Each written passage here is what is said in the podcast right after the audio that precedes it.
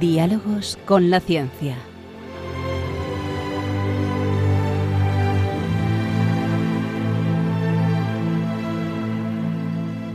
Dirigido por Javier Ángel Ramírez.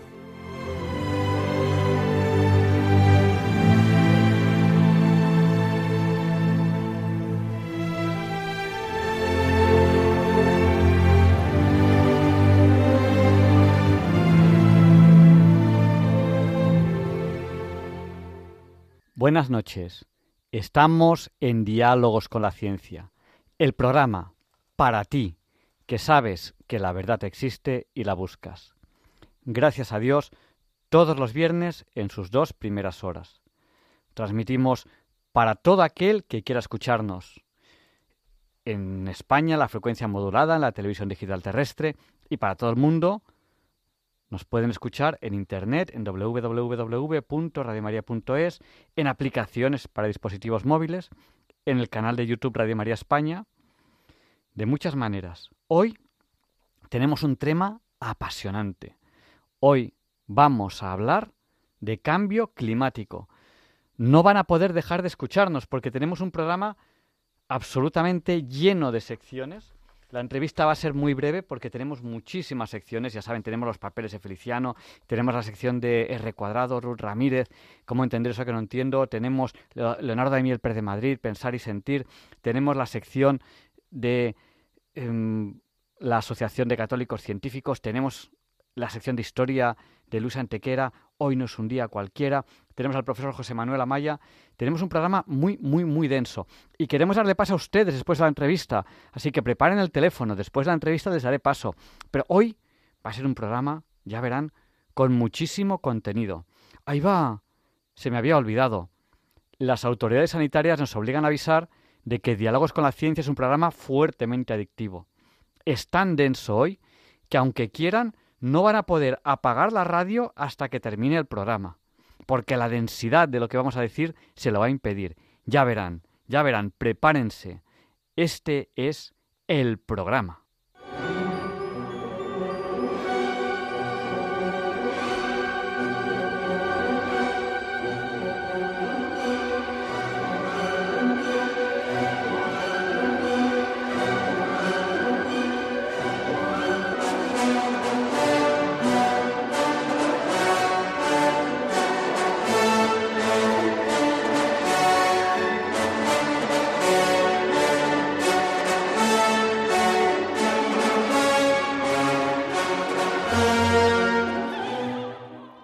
Esta es la entrevista con la que, bueno, es la sintonía, perdón, con la que presentamos la entrevista de la semana. Y hoy les presentamos a José Ramón Ferrandis. Él es técnico comercial, economista del Estado. Me dice, di que estoy jubilado. Está jubilado, analista y escritor. Con él vamos a hablar de cambio climático. Eh, buenas noches, José Ramón. Buenas noches. ¿Qué tal, Javier Ángel? ¿Cómo estás? Pues muy bien. Eh, a los oyentes les digo que en cualquier momento pueden interactuar con nosotros a través del WhatsApp, que es el del 8. Recuerden que 8 por 8 es 64. Nuestro WhatsApp es el 64 71. Se lo repito, 64 71. Son cuatro 8 y 71 también es 8. Eh, luego saludaré a muchas personas que nos están saludando ahora, luego les saludaré que nos están saludando a través del WhatsApp. Bueno, José Ramón, ¿por dónde empezamos? Si vamos a hablar de cambio climático, pues lo primero que te preguntaría es qué es eso de la teoría canónica de cambio climático, qué se entiende por cambio climático. Antes se hablaba de calentamiento global. ¿Por qué ahora hablamos de cambio climático? Bueno, vamos por partes. La teoría canónica, es decir, lo que se entiende formalmente por cambio climático es que las emisiones de CO2 eh, procedentes del ser humano, eh, llamadas antropogénicas, estarían elevando mucho la temperatura de la atmósfera terrestre y conduciendo al planeta a una situación insostenible. Em, claro, em, si decimos que, hay calentamiento global, es más complicado. Todo esto comenzó con el término calentamiento global. Lo que ocurre es que la atmósfera no se calienta apenas. No lo ha hecho en absoluto desde 1998 hasta 2014 y no lo ha hecho en absoluto desde 2015 hasta este mes.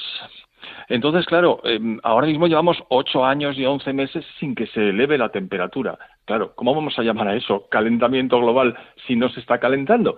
Así es que ya a partir de la primera pausa, la pausa es el periodo entre 1998 y 2014, pues decidieron que, esto del calentamiento que no se sostenía y entonces le cambiaron el nombre a disrupción climática. Pero eso de disrupción climática primero lo pronuncia el tato y luego además es que, chico, pues no tiene gancho. Con lo cual llegaron a la conclusión de que, vale, pues cambio climático. Pero claro, es que el clima cambia constantemente, con lo cual esto es una tautología, tampoco tenía mucho sentido, ¿no? Y entonces ahora la han llamado crisis climática, a ver si hay suerte y alguien se cree que estamos en una situación límite. Y eso es lo que hay.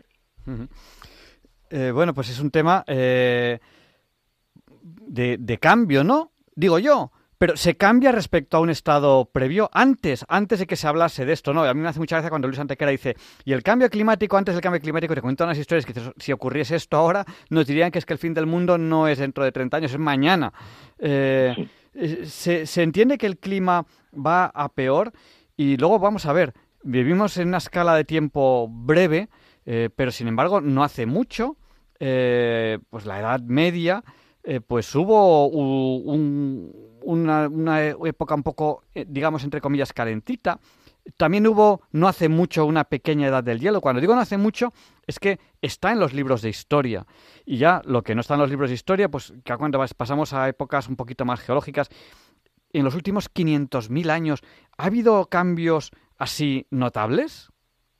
Sí, si nos vamos a 500.000 años, ha habido cuatro glaciaciones, lo cual es, es, terrorífico porque además son cíclicas y periódicas, es decir, se producen cada X tiempo siendo X igual a 100.000. Pero bueno, para no liarlo mucho, esto dependerá de los ciclos de Milankovitch, pero tampoco nos vamos a poner tan científicos. Vamos a dejarlo en los últimos 500.000 años.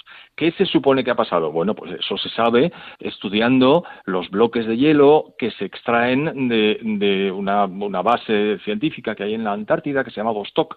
Se extraen unos cilindros de hielo y se analizan las temperaturas y las concentraciones de gases que había en cada uno de los periodos, datándolos, eh, evidentemente, con el carbono 14. Entonces, se sabe la temperatura que tuvimos hace muchísimos años. Pero has empezado diciendo que efectivamente hemos tenido hace no tanto dos periodos mm, distintos que además tienen nombre propio. Uno, el óptimo climático medieval y el otro la pequeña edad de hielo. Y no hace tanto de eso.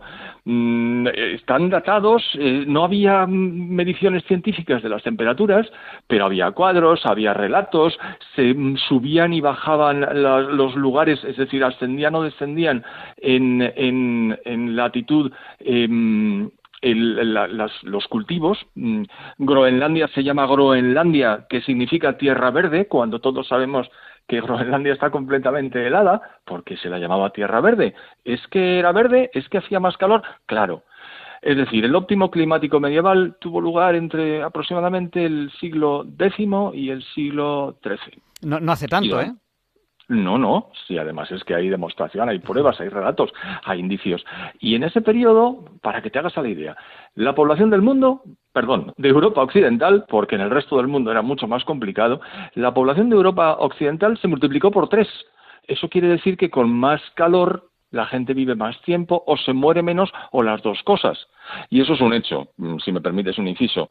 Em, cuando se mm, compara la, la vida de la gente en términos de qué mortandad hay cuando hace mucho calor y qué mortandad hay cuando hace mucho frío, cuando hace mucho frío oscila entre 6 y 20 veces más.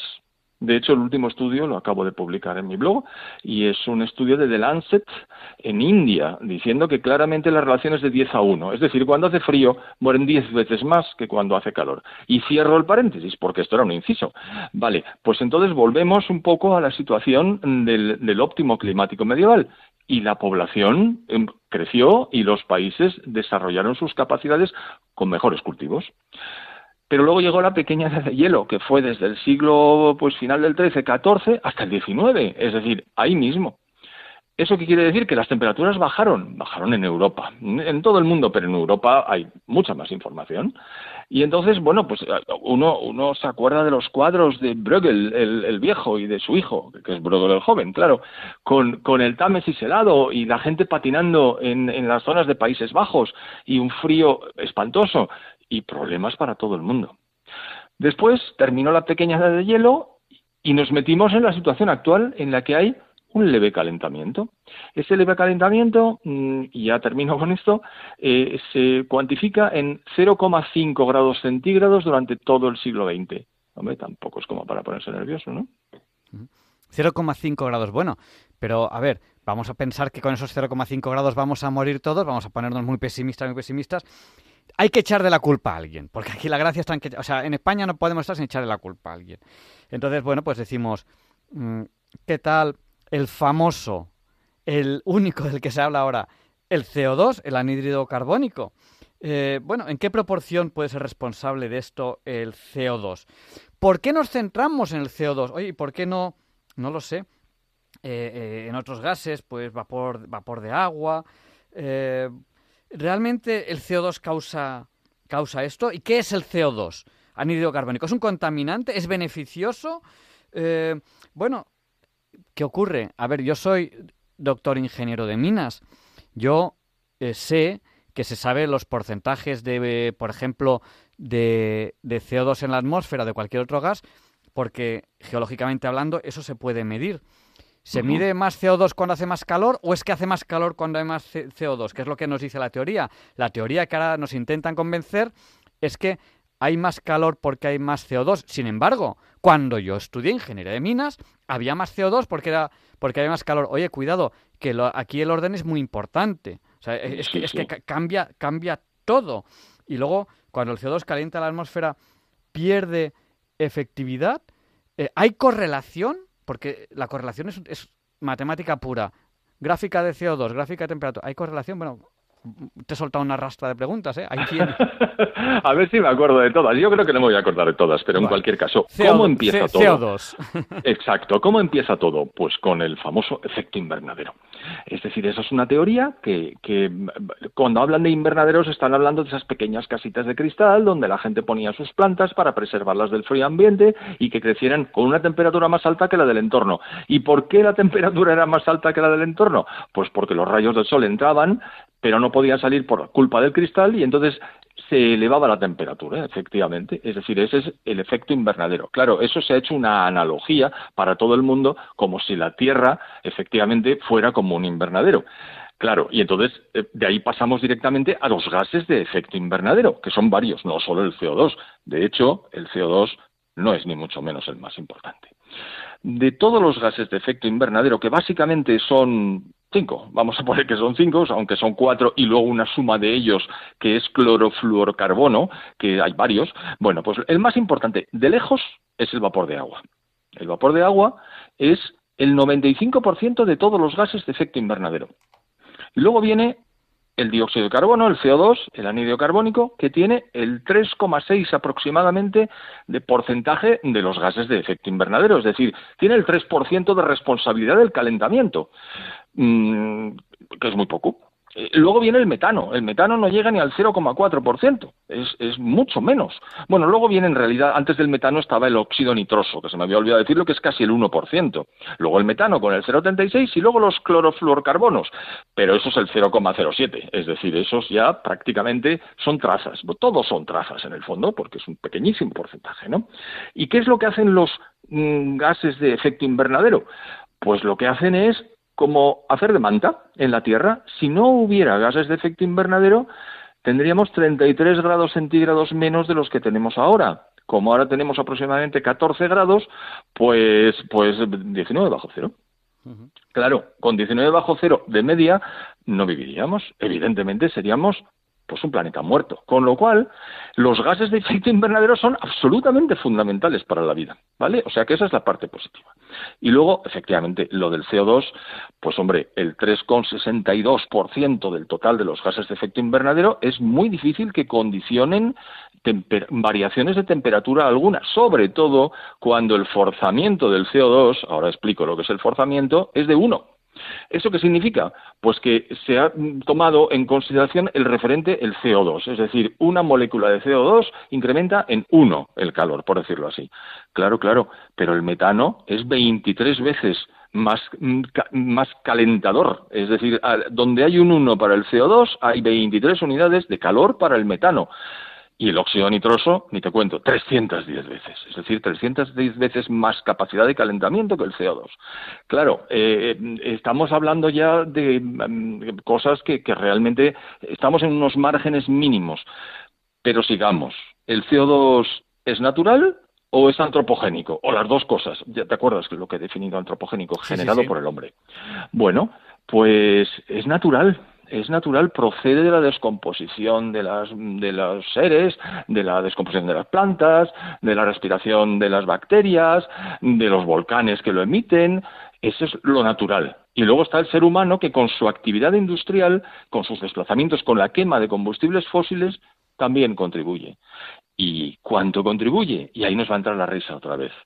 El CO2 natural, según el propio IPCC, del que seguramente me lo has mencionado antes, con lo cual podemos hablar después. Sí, luego, luego, luego te pregunto, del IPCC. Exacto, esto es canónico, es decir, en el año 2001 hay un cuadro del IPCC que ahora no lo encuentras, pero yo como lo tenía guardadete, pues ahí está en el que decía que el 97% del CO2 que hay en la atmósfera terrestre es de origen natural y que el 3% es de origen antropogénico. Caramba, qué poquito. Entonces, posiblemente como consecuencia de una emisión acelerada de CO2 a la atmósfera, ahora la relación sea 95-5 o algo así, pero sigue siendo abrumadoramente superior el porcentaje de CO2 natural.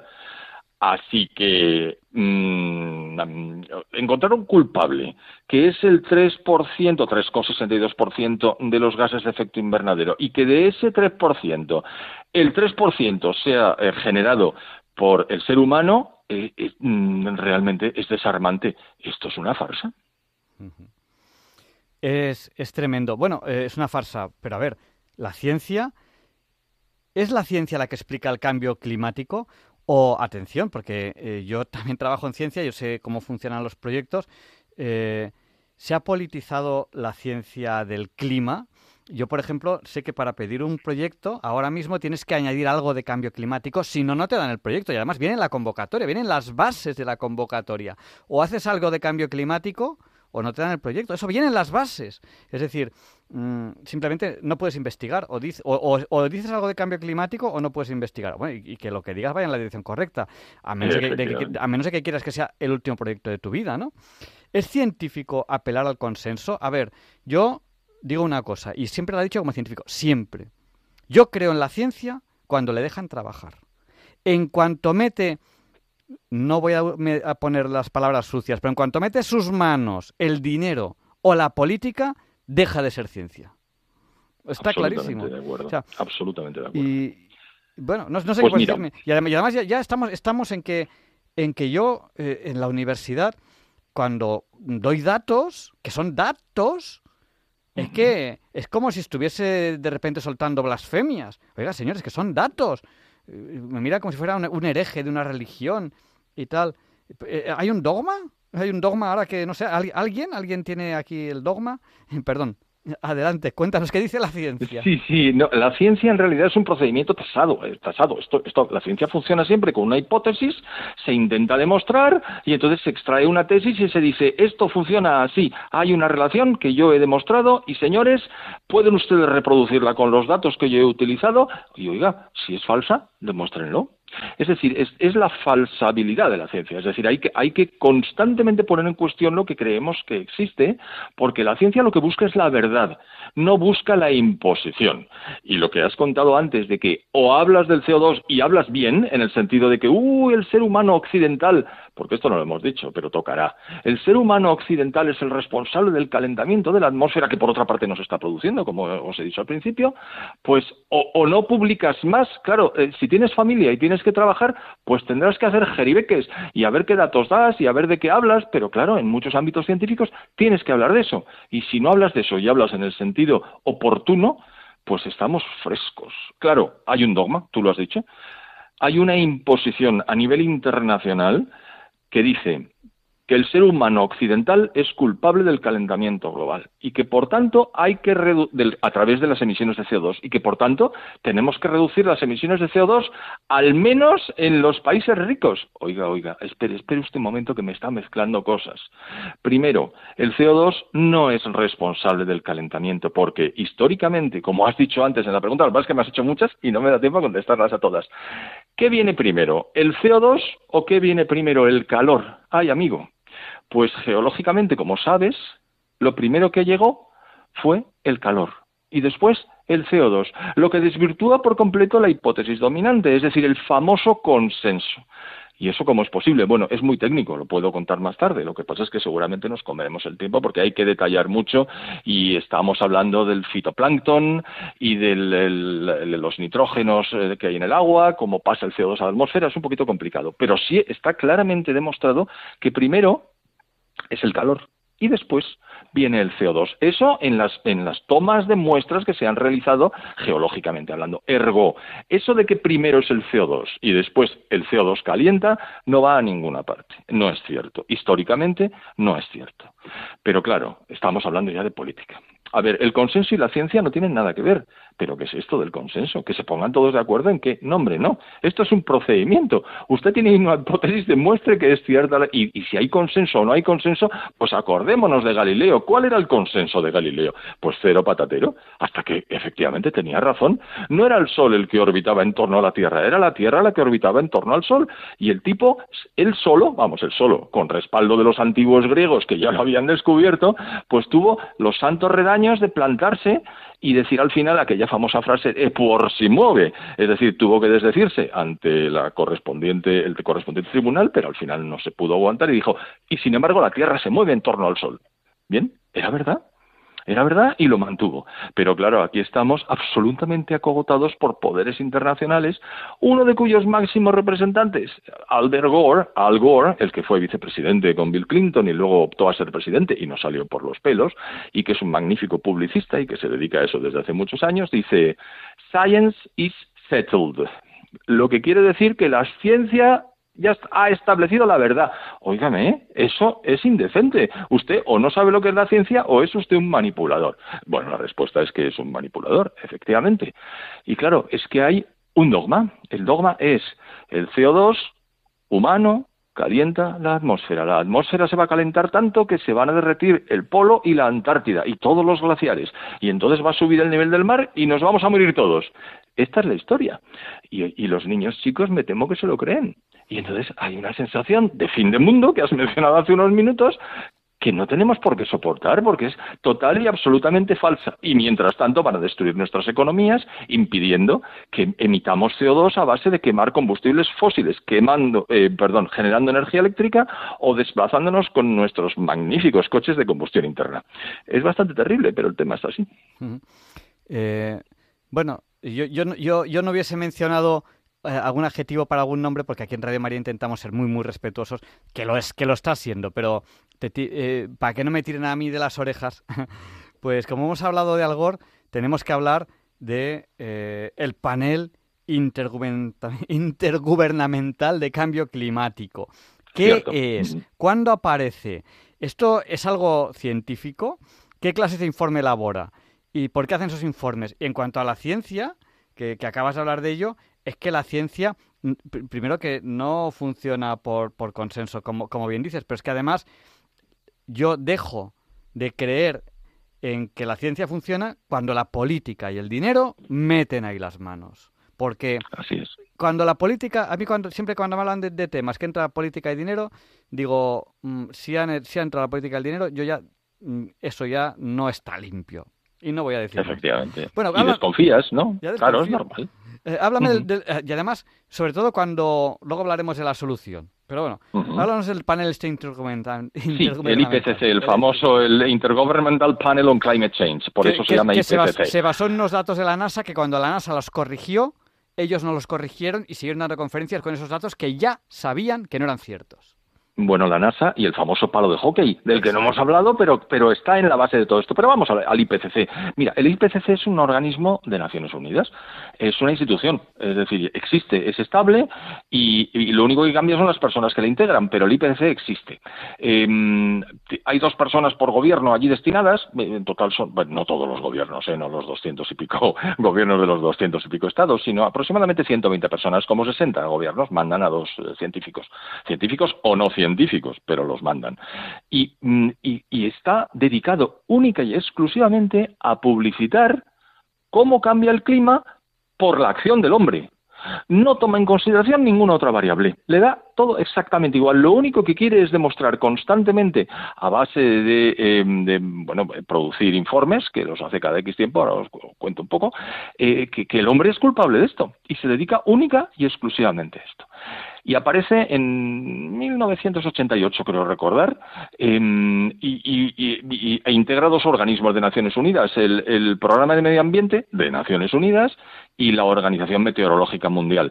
Y lo crean y es un organismo que teóricamente es científico. ¿Por qué? Pues porque busca razones científicas solamente antropogénicas, lo cual ya no es científico porque no busca la verdad, sino busca culpabilizar al ser humano del calentamiento que se produjo en su momento durante el siglo XX, pero que ahora no se está produciendo. A pesar de que se dice, estamos viviendo los seis años, tengo todos los datos, datos satelitales, y, los, y están a disposición de todo el mundo. Lo que pasa es que no es fácil encontrarlos porque, claro, contradicen la versión oficial. Entonces, bueno, lo que ocurre entonces con el organismo, que aparentemente es científico, pero que en realidad es político, utilizando informes que elaboran científicos. De hecho, elabora dos tipos de informes uno que es muy científico para científicos, tratando solamente efectivamente de que es el ser humano el que calienta el ambiente y no hay ninguna otra consideración, y otro informe de 30 paginitas, el primero puede tener 500, llenos de aportaciones científicas, pies de páginas, es, difícil, es muy difícil de entender, pero el de políticos, que es también para creadores de opinión, para lobbies, para ONGs, para, mm, para los medios, en realidad, eh, em, este está muy simplificado y lo sesgan y lo manipulan de una manera tremenda. Y solo hablan del CO2 antropogénico. Le da igual exactamente todo lo demás. Es peculiarísimo. Ha hecho hasta ahora seis informes, en realidad son ocho, técnicamente son seis, pero hay dos más, pues empezaron en 1990 y han hecho uno hace nada. El, último es de este año, 2023, hará mes y medio aproximadamente, ¿no? Y claro, eso crea opinión en todo el mundo porque es de obligado de obligada distribución y cumplimiento. Y es una situación terrorífica. Tan es así que muchos científicos no han querido formar parte del panel y se han querido salir con las enormes dificultades que ha supuesto Recuerda lo que me has dicho, tienes que hablar en todos tus trabajos científicos de que el CO2 eh, antropogénico es el responsable. Claro, y hay mucha gente que sabe perfectamente que no es, dice yo no quiero ser del IPCC y les cuesta salirse. Y otros que ni siquiera han dado su visto bueno para estar, pero que aparecen como respaldadores de los informes. Es una cosa realmente espectacular. Es activismo medioambiental. Es política, no es ciencia es fundamentalismo, y, ya que estamos en Radio María, es fundamentalismo pseudo-religioso. Esto se ha convertido, lo has dicho, un dogma. Esto es una nueva religión. Y como tiene una religión, tiene un dogma, y tiene sus profetas, hablando de Al Gore, y tiene sus pequeñas mártires, como Greta Thunberg, esa chica jovencita sueca que está enfadadísima diciendo, ¿cómo os atrevéis a seguir calentando la atmósfera? Es terrible, es todo un montaje universal, es, es, es, es mundial. Y claro, eh, lo que hace es constantemente avisarnos de que el futuro es oscuro, como el de la minería del carbón, pues igual. Y, es un poco terrible, claro, estamos en esas manos. Sin embargo, ha habido muchas predicciones. Eh, ¿Qué nivel de acierto han tenido, no? A ver, eh, yo ahora me llega un, un recadito por WhatsApp que además es muy esclarecedor. Dice, a ver, no hemos sido capaces de predecir la sequía este año, porque la, si la podemos, haber, la podemos haber previsto, podemos haber cerrado un poquito los pantanos, que hemos estado tirando agua como si las regalasen. Porque, oye, que necesitamos un poquito más electricidad, abre la compuerta, abre... o sea, hemos estado tirando porque no teníamos ni idea de que iba a haber sequía, es decir, eh, no, no somos capaces de acertar el tiempo dentro del, dentro del año, nos cuesta mucho acertarlo para Yo recuerdo que este, este febrero creo que es el que ha sido un poco más frío de lo habitual y que decíamos que iba a ser el febrero más caliente, no sé cuánto. Bueno, pues aquí nos hemos equivocado. Nadie se acuerda. Pero luego, como marzo sí ha sido calentito, ese sí, ese sí nos acordamos, ese sí nos, lo resecan constantemente, ¿no? Sí. Eh, bueno, ha habido muchas catástrofes, ¿no? Y a mí me hace mucha gracia cuando Luis Antequera dice el cambio climático, antes del cambio climático, y nos habla de una granizada, una granizada que mató a mil personas en la Edad Media. O sea, ahora una granizada mata a 10 y al año siguiente estamos todos corriendo porque se está acabando el mundo. O sea, Efectivamente, porque es que ya no mata a 10 afortunadamente porque los medios técnicos y los lugares donde protegerse y los avisos de los meteorólogos, hombre, a uno y dos días vista el porcentaje de cierto es muy alto. A semanas vista, no. A meses vista no existe. Y a años vista es de un, presuntuoso que es que realmente espectacular. Todo esto se, se basa en modelos que se elaboran eh, con unos algoritmos complejos en los que se introducen muchísimas variables, pero es imposible reproducir la complejidad del clima. Con lo cual, todos fallan. Todos. Cuando digo todos, digo el 100%. Si tú coges una moneda y la tiras al aire y la tiras muchas veces al aire y, contabilizas el resultado, al final te da tantas veces cara como cruz, es decir, aciertas un 50% de las veces, ¿no? Bueno, pues los modelos aciertan el 0%, lo cual es un verdadero logro. ¿Y, y por qué? Bueno, pues porque, porque mm, toman sesgadamente los datos que introducen en los algoritmos. Y entonces, claro, dicen, dentro de 15 años no va a haber hielo en los polos. Por simplificar, una de las cosas que dijo Al Gore en una de sus manifestaciones más llamativas, que creo que fue en torno a los, en la, primera década del, del siglo XXI, dijo, en 2014 no va a haber hielo en el Polo Norte.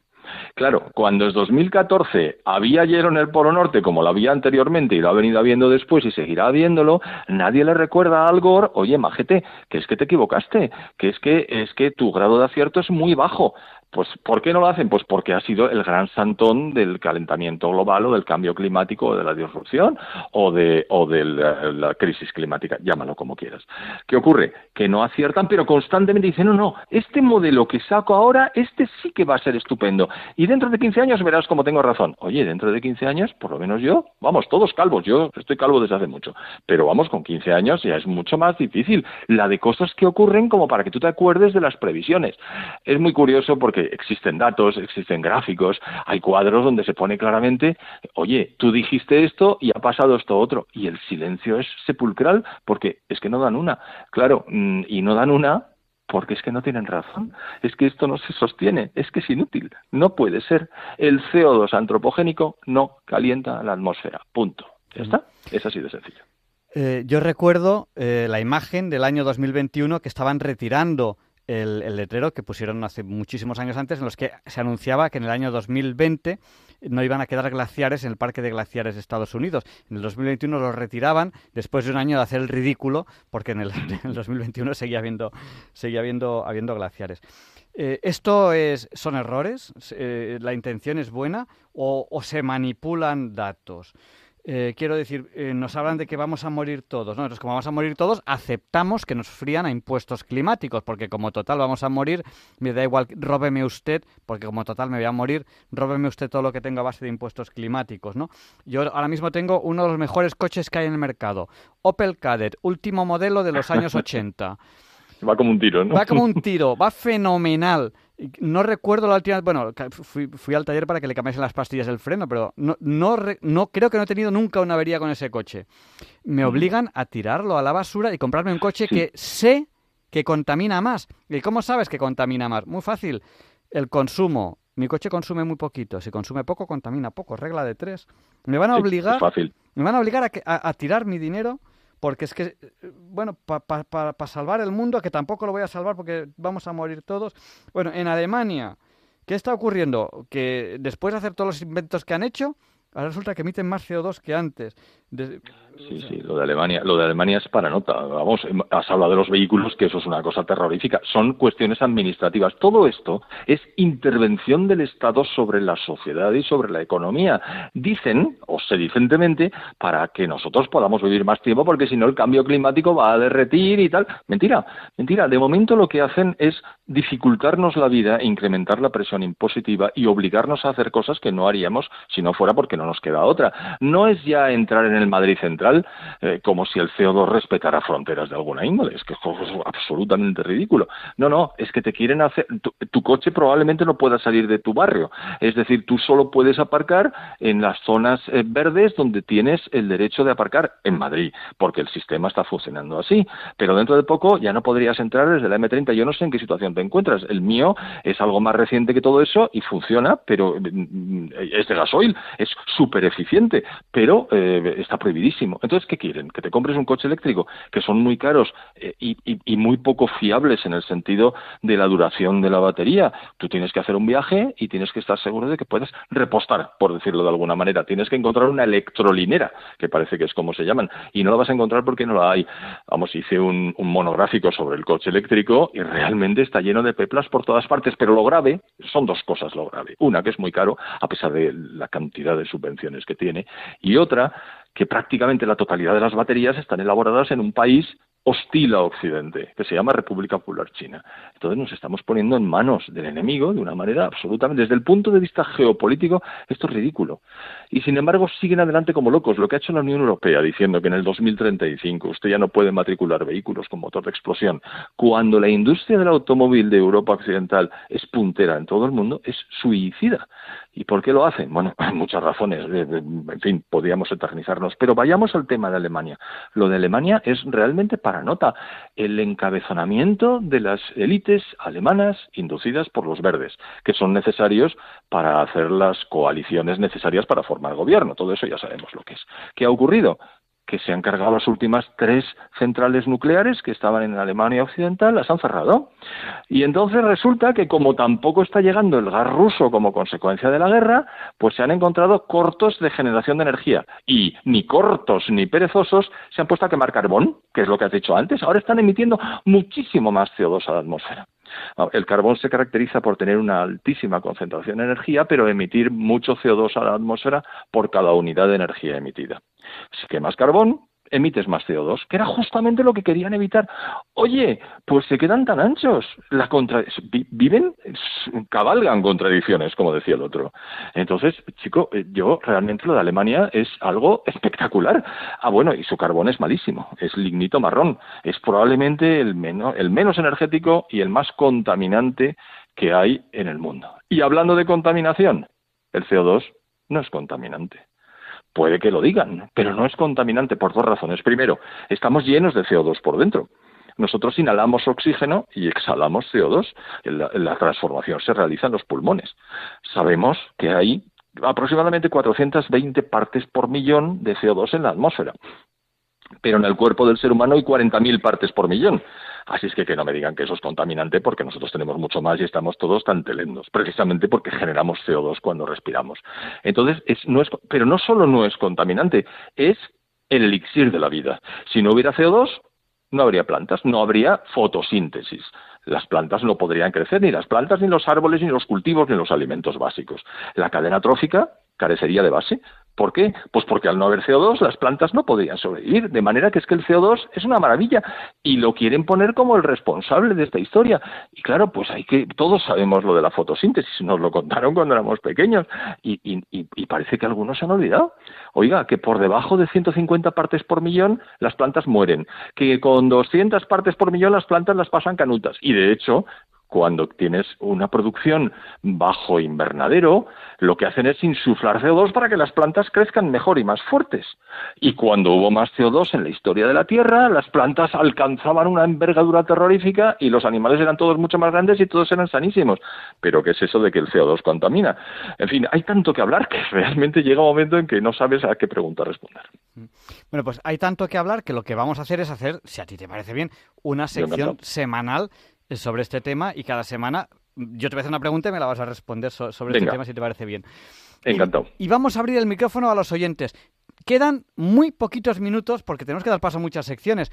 Así que si quieren participar ahora, no en otro momento, ahora en el programa, tienen que llamarnos. Les voy a dejar muy poquito tiempo para participar al 91 005 94 19. Se lo repito, por si no tenían papel o bolígrafo a mano. Pero no tarden y la llamada tendrá que ser breve.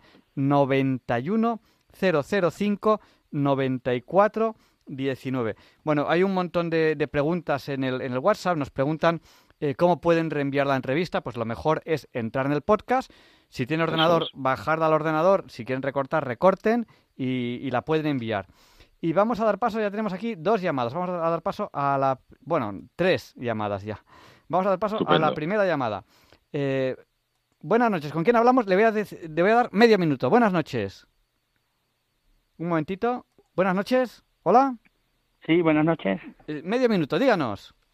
Sí, no, simplemente felicitarle por el programa. Vamos, yo soy físico, estoy totalmente de acuerdo con lo que se ha dicho y parece mentira que, que, que este embuste, por así decirlo, eh, haya triunfado de forma tan plena, ¿no? Y, y echo de menos una cosa, que es que la universidad de alguna forma se pronuncie. La universidad tiene facultades de física, de geología y otras tantas facultades que sí tienen que decir mucho. Además, los propios estatutos de la universidad están que, que ellos intervienen en la sociedad por el bien común y el bien común ahora mismo pues reclamaría que la universidad se pronunciara. Pues mire, eh, yo soy profesor en, la universidad, yo hice mi tesis doctoral sobre medio ambiente y hay una cosa que quiero decir alto y claro. Se puede estar a favor del medio, ambiente, del medio ambiente como lo estoy yo, que hice mi tesis doctoral sobre ello, sin estar dentro de esta gente que, dice lo del calentamiento global. Estoy ahora en un grupo de economía circular. Se puede estar a favor de la economía circular, a favor de todo lo bueno, sin caer eh, en esto. No sé si lo quiere más alto y más claro. En cuanto a proyectos, si en un proyecto me pone que tengo que hablar de cambio climático, o lo pongo o no me dan el proyecto. Así de claro.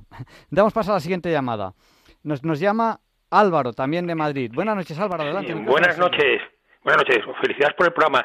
Sí, bueno, yo estoy de acuerdo, además, mm, en, el tema del, del, del, vehículo que tienes, ¿no? Que está bien cuidado, que está bien, eh, que pasa la ITV, lo tienes perfecto, ¿no?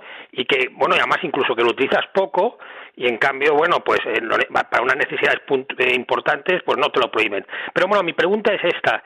Yo no sé, yo estoy, eh, yo entiendo el calentamiento global, no entiendo el calentamiento global si no hay una política de forestación, porque yo, por ejemplo, voy a la playa y yo me quemaría si no pusiera mi, mi, mi, mi, sombrilla. Eh, por mucha fogata o no fogata que hiciera, ahí no afectaría eh, eh, el tema de esto. ¿no? Yo creo que hay que ir a una política de forestación, a una política de regeneración forestal para evitar ese calentamiento. La calidad del aire, bueno, el coche, por ejemplo, emite muy a muy, a muy baja Tenemos, tenemos muy poquito tiempo. Sí.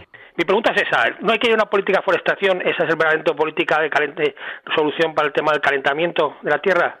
Pues muchísimas gracias.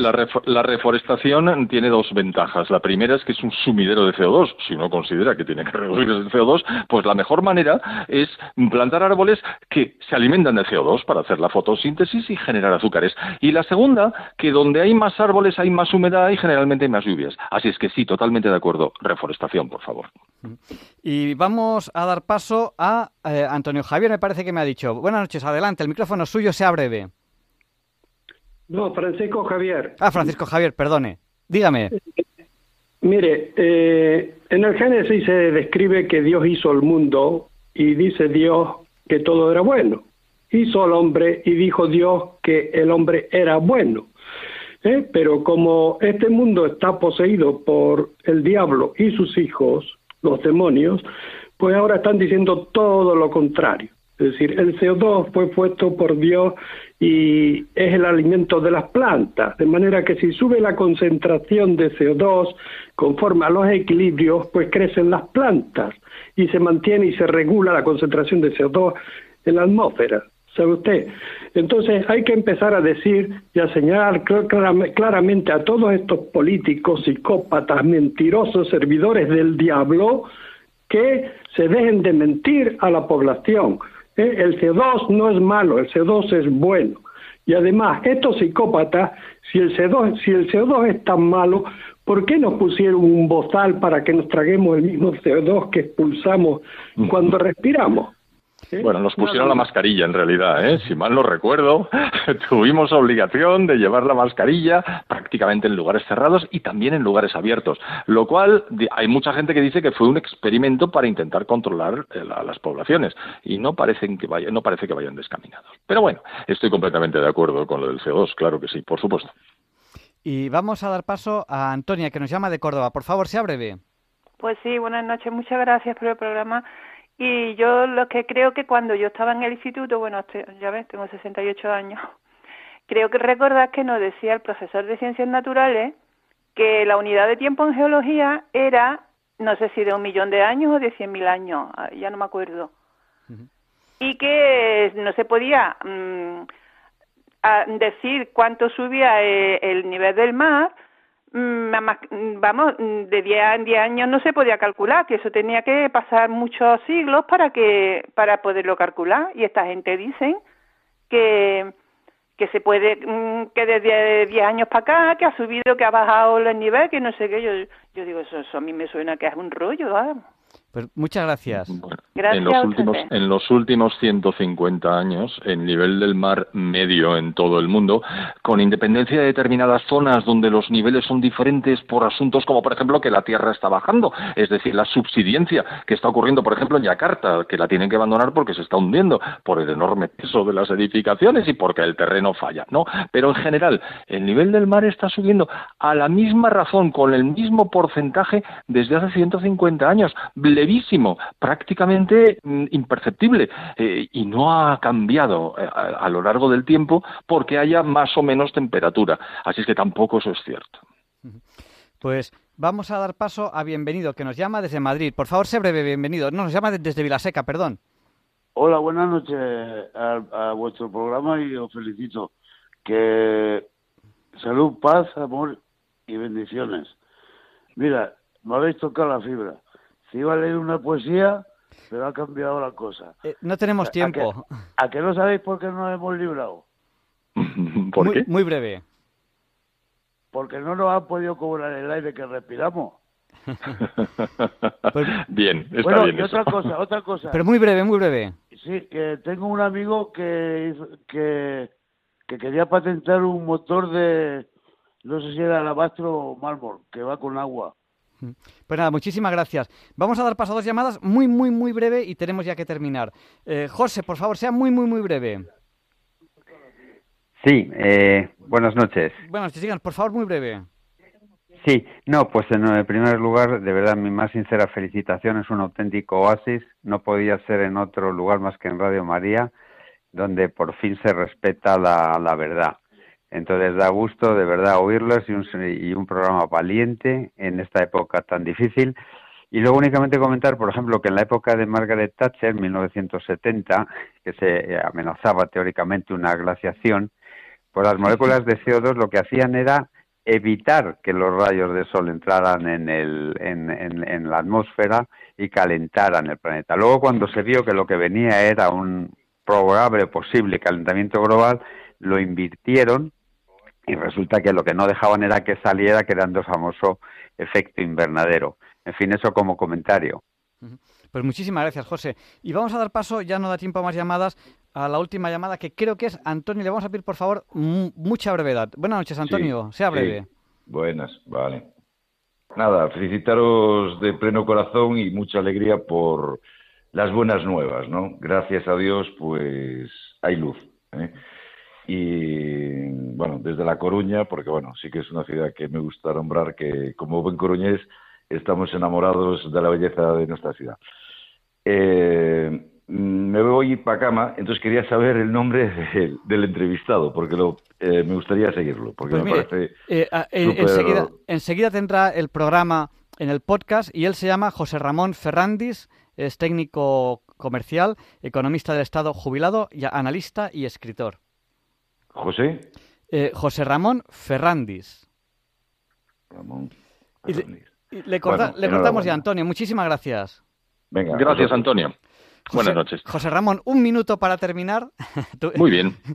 ¿Qué, contamos? ¿Cómo resumimos? Aparte de que, eh, si te parece bien, podemos hacer una sección semanal brevísima sobre este tema. Sí, sí, encantado, encantadísimo. Bueno, pues en resumidas cuentas, las cosas han estado muy mal, pero mi percepción es que cada vez hay más gente que no solo se ha dado cuenta de que esto es una farsa, sino que dice, bueno, pues yo que no me veo en la obligación de mencionar el CO2 producida por el hombre como responsable de no sé qué consecuencias, como no estoy en esas condiciones, voy a decir la verdad por mi cuenta. Y yo en las, en las conferencias, en, en, los, en las presentaciones que hago, por supuesto con el libro que escribí al respecto, cada vez recibo más inputs, más, más respuestas positivas de gente que dice, adelante, no nos vamos a dejar tomar el pelo, hay que acabar con esta historia. Bueno, pues así va a ser, vamos a acabar con esta historia, adelante. Pues José Ramón, hasta la semana que viene y no dejamos que te escapes de diálogos con la ciencia. Un abrazo muy fuerte. Perfecto, otro para ti, Javier Ángel, y a los oyentes. Buenas noches. Buenas noches. Y Leonardo Daimiel Per de Madrid presenta la sección Pensar y Sentir.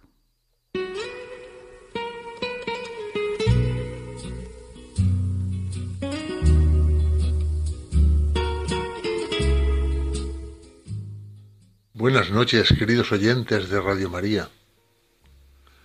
Soy Leonardo Daimiel y les agradezco que estén ahora ahí, al otro lado de la radio. Eric Bardin, que aún no ha cumplido los 50 años de edad, es monje trapense y obispo de la diócesis noruega de Trondheim. Hoy les voy a leer en Pensar y Sentir un extracto del texto que ha escrito con el título de Cuerpos de Esperanza, el cual dice así. El sueño del cuerpo hermoso persigue a la sociedad. Miremos donde miremos, ya sea alrededor o en nuestros teléfonos, esas extensiones digitales de la conciencia, nos encontramos rodeados de anuncios publicitarios con cuerpos espléndidos. Los gimnasios que proliferan como setas nos seducen con la promesa de que el nuestro también podría ser uno de ellos. Incluso si el resto de nuestra vida es amorfa y flácida, podemos al menos modelar nuestros cuerpos y ponernos en forma. No hace falta ser psicoanalista para descifrar el origen de este anhelo. Todos deseamos perder las hojas de higuera y poder mirarnos al espejo como somos, enteros, sin rubor. Sin embargo, la vergüenza y la inquietud no nos abandonan. Un estudio publicado en 2021 por el Ministerio de Salud noruego señaló que el 61% de los adolescentes está descontento con su apariencia. No creo que este porcentaje sea muy diferente en otros países occidentales. Seis de cada diez un grave fenómeno que revela otro aún más radical, el aumento de jóvenes que verbalizan alguna forma de disforia de género, expresando un conflicto entre lo que son corporalmente y su percepción identitaria. Estas situaciones generan angustia y como cualquier dolor humano merecen ser tratadas con respeto. Esto no impide que nos interroguemos acerca de ellas. ¿Qué es lo que estas tendencias, pues se trata de tendencias, revelan sobre nuestro mundo y los roles de género? ¿Qué nos dicen sobre nuestra visión acerca del significado de nuestro ser encarnado? Mi cuerpo es un mero recipiente que contiene un yo de orden superior o por el contrario, es una expresión esencial del yo. El cuerpo es pieza clave del querigma cristiano. Los cristianos creemos en un Dios que asumió la carne humana, no para vivir en ella como un inquilino de forma temporal, sino para renovar nuestra naturaleza física desde el interior. ¿Por qué motivo? porque nuestro cuerpo es vital para la realización de la potencialidad que Dios nos ha dado. La semejanza de Dios en el hombre, semejanza en vista de la cual fuimos hechos a imagen de Dios, dejó su impronta en nuestras facultades espirituales y corporales. Con frecuencia intuimos que nuestro cuerpo apunta hacia algo que lo trasciende Toda aparente satisfacción de un deseo es dolorosamente provisional. La visión bíblica del hombre, lejos de ser simplista, da sentido a esa provisionalidad. Este sentido trasluce en el Evangelio. Dios de Dios, luz de luz, que era en el principio, y fue concebido en el cuerpo de una mujer, gestándose de manera maravillosa como cualquier embrión humano. Creció, se hizo hombre, y demostró una singular falta de aprensión en relación con los cuerpos. Con reverencia, pero con gran libertad, tocó y curó cuerpos que estaban desfigurados o que eran considerados impuros. Manifestó el sentido de la salus espiritual a través de la sanación de cuerpos enfermos. Para que sus amigos vieran lo que su vida y su muerte habían realizado, les dejó en forma de pan un sacramento y así una presencia perdurable de su propio cuerpo.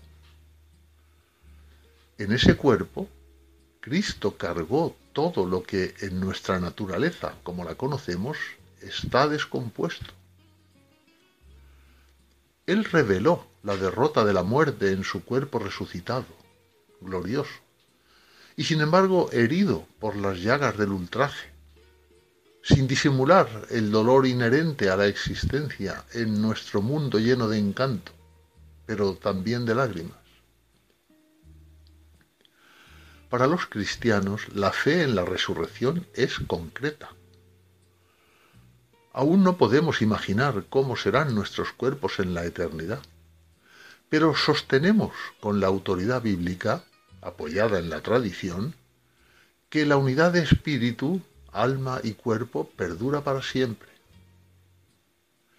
En la eternidad continuaremos siendo reconocibles como quienes somos hoy día, pero los conflictos que en este momento impiden el libre despliegue de nuestro ser se habrán resuelto.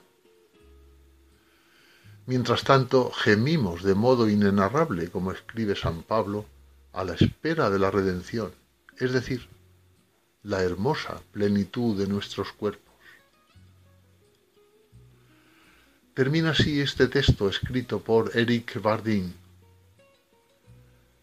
La buena noticia sobre el significado del cuerpo y su alcance, una plenitud humana que desafía la muerte, fue confiada a doce hombres desaliñados en estado de estrés postraumático colectivo no muy brillantes humanamente hablando, desprovistos de presunción debido a su propia humillación y por tanto libres para proclamar un mensaje que los superaba. A través de la insólita mediación, este mensaje renovó una civilización en declive crepuscular y restauró la esperanza, habilitó un porvenir. Podría, hacerlo de nuevo.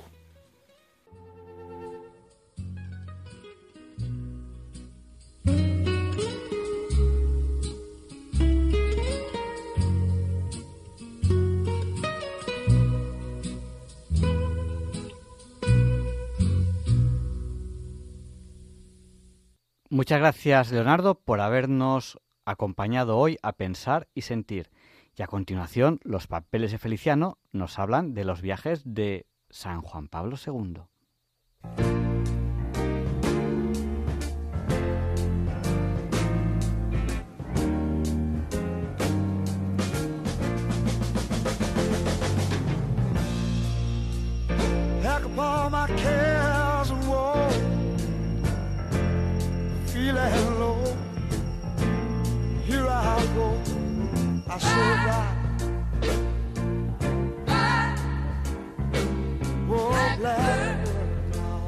¿Qué tal, Javier Ángel? Estarás conmigo en que si ha habido un papa viajero en la historia de la Iglesia, ese ha sido Juan Pablo II. Bueno, San Juan Pablo II, 25 años de papado, el papa de nuestra vida. Y totalmente de acuerdo, Feliciano. Creo que llegó a visitar más de 100 países, ¿puede ser? Pues mira, en concreto visitó 120 países y alguno de ellos como España Estados Unidos varias veces y siempre levantando mucha expectación. Fue un hombre carismático y tuvo mucho peso en la geopolítica de la época. Nadie pone en duda su contribución al feliz desmoronamiento del opresivo régimen soviético. Creo que tú llegaste a conocer a Paloma Gómez Borrero. Ella viajaba en el séquito de Juan Pablo II y seguro que te ha contado muchísimas anécdotas. Paloma fue una extraordinaria periodista y una enorme persona. ¿eh? Y aunque transmitía una imagen, ¿verdad?, muy tradicional, pues fue una mujer cosmopolita, rompedora y muy avanzada a su tiempo. Fue la única mujer que iba en el séquito del Papa durante los 25 años que duró el papado de Boitila. Bueno, yo creo que todo un ejemplo para la profesión periodística y para el mundo en general. Fue una mujer eh, muy creyente y vamos, yo personalmente creo que todo el mundo le seguirá echando mucho de menos. Y bueno, y además Juan Pablo II la apreciaba mucho. ¿eh? Boitila refundó las Jornadas Mundiales de la Juventud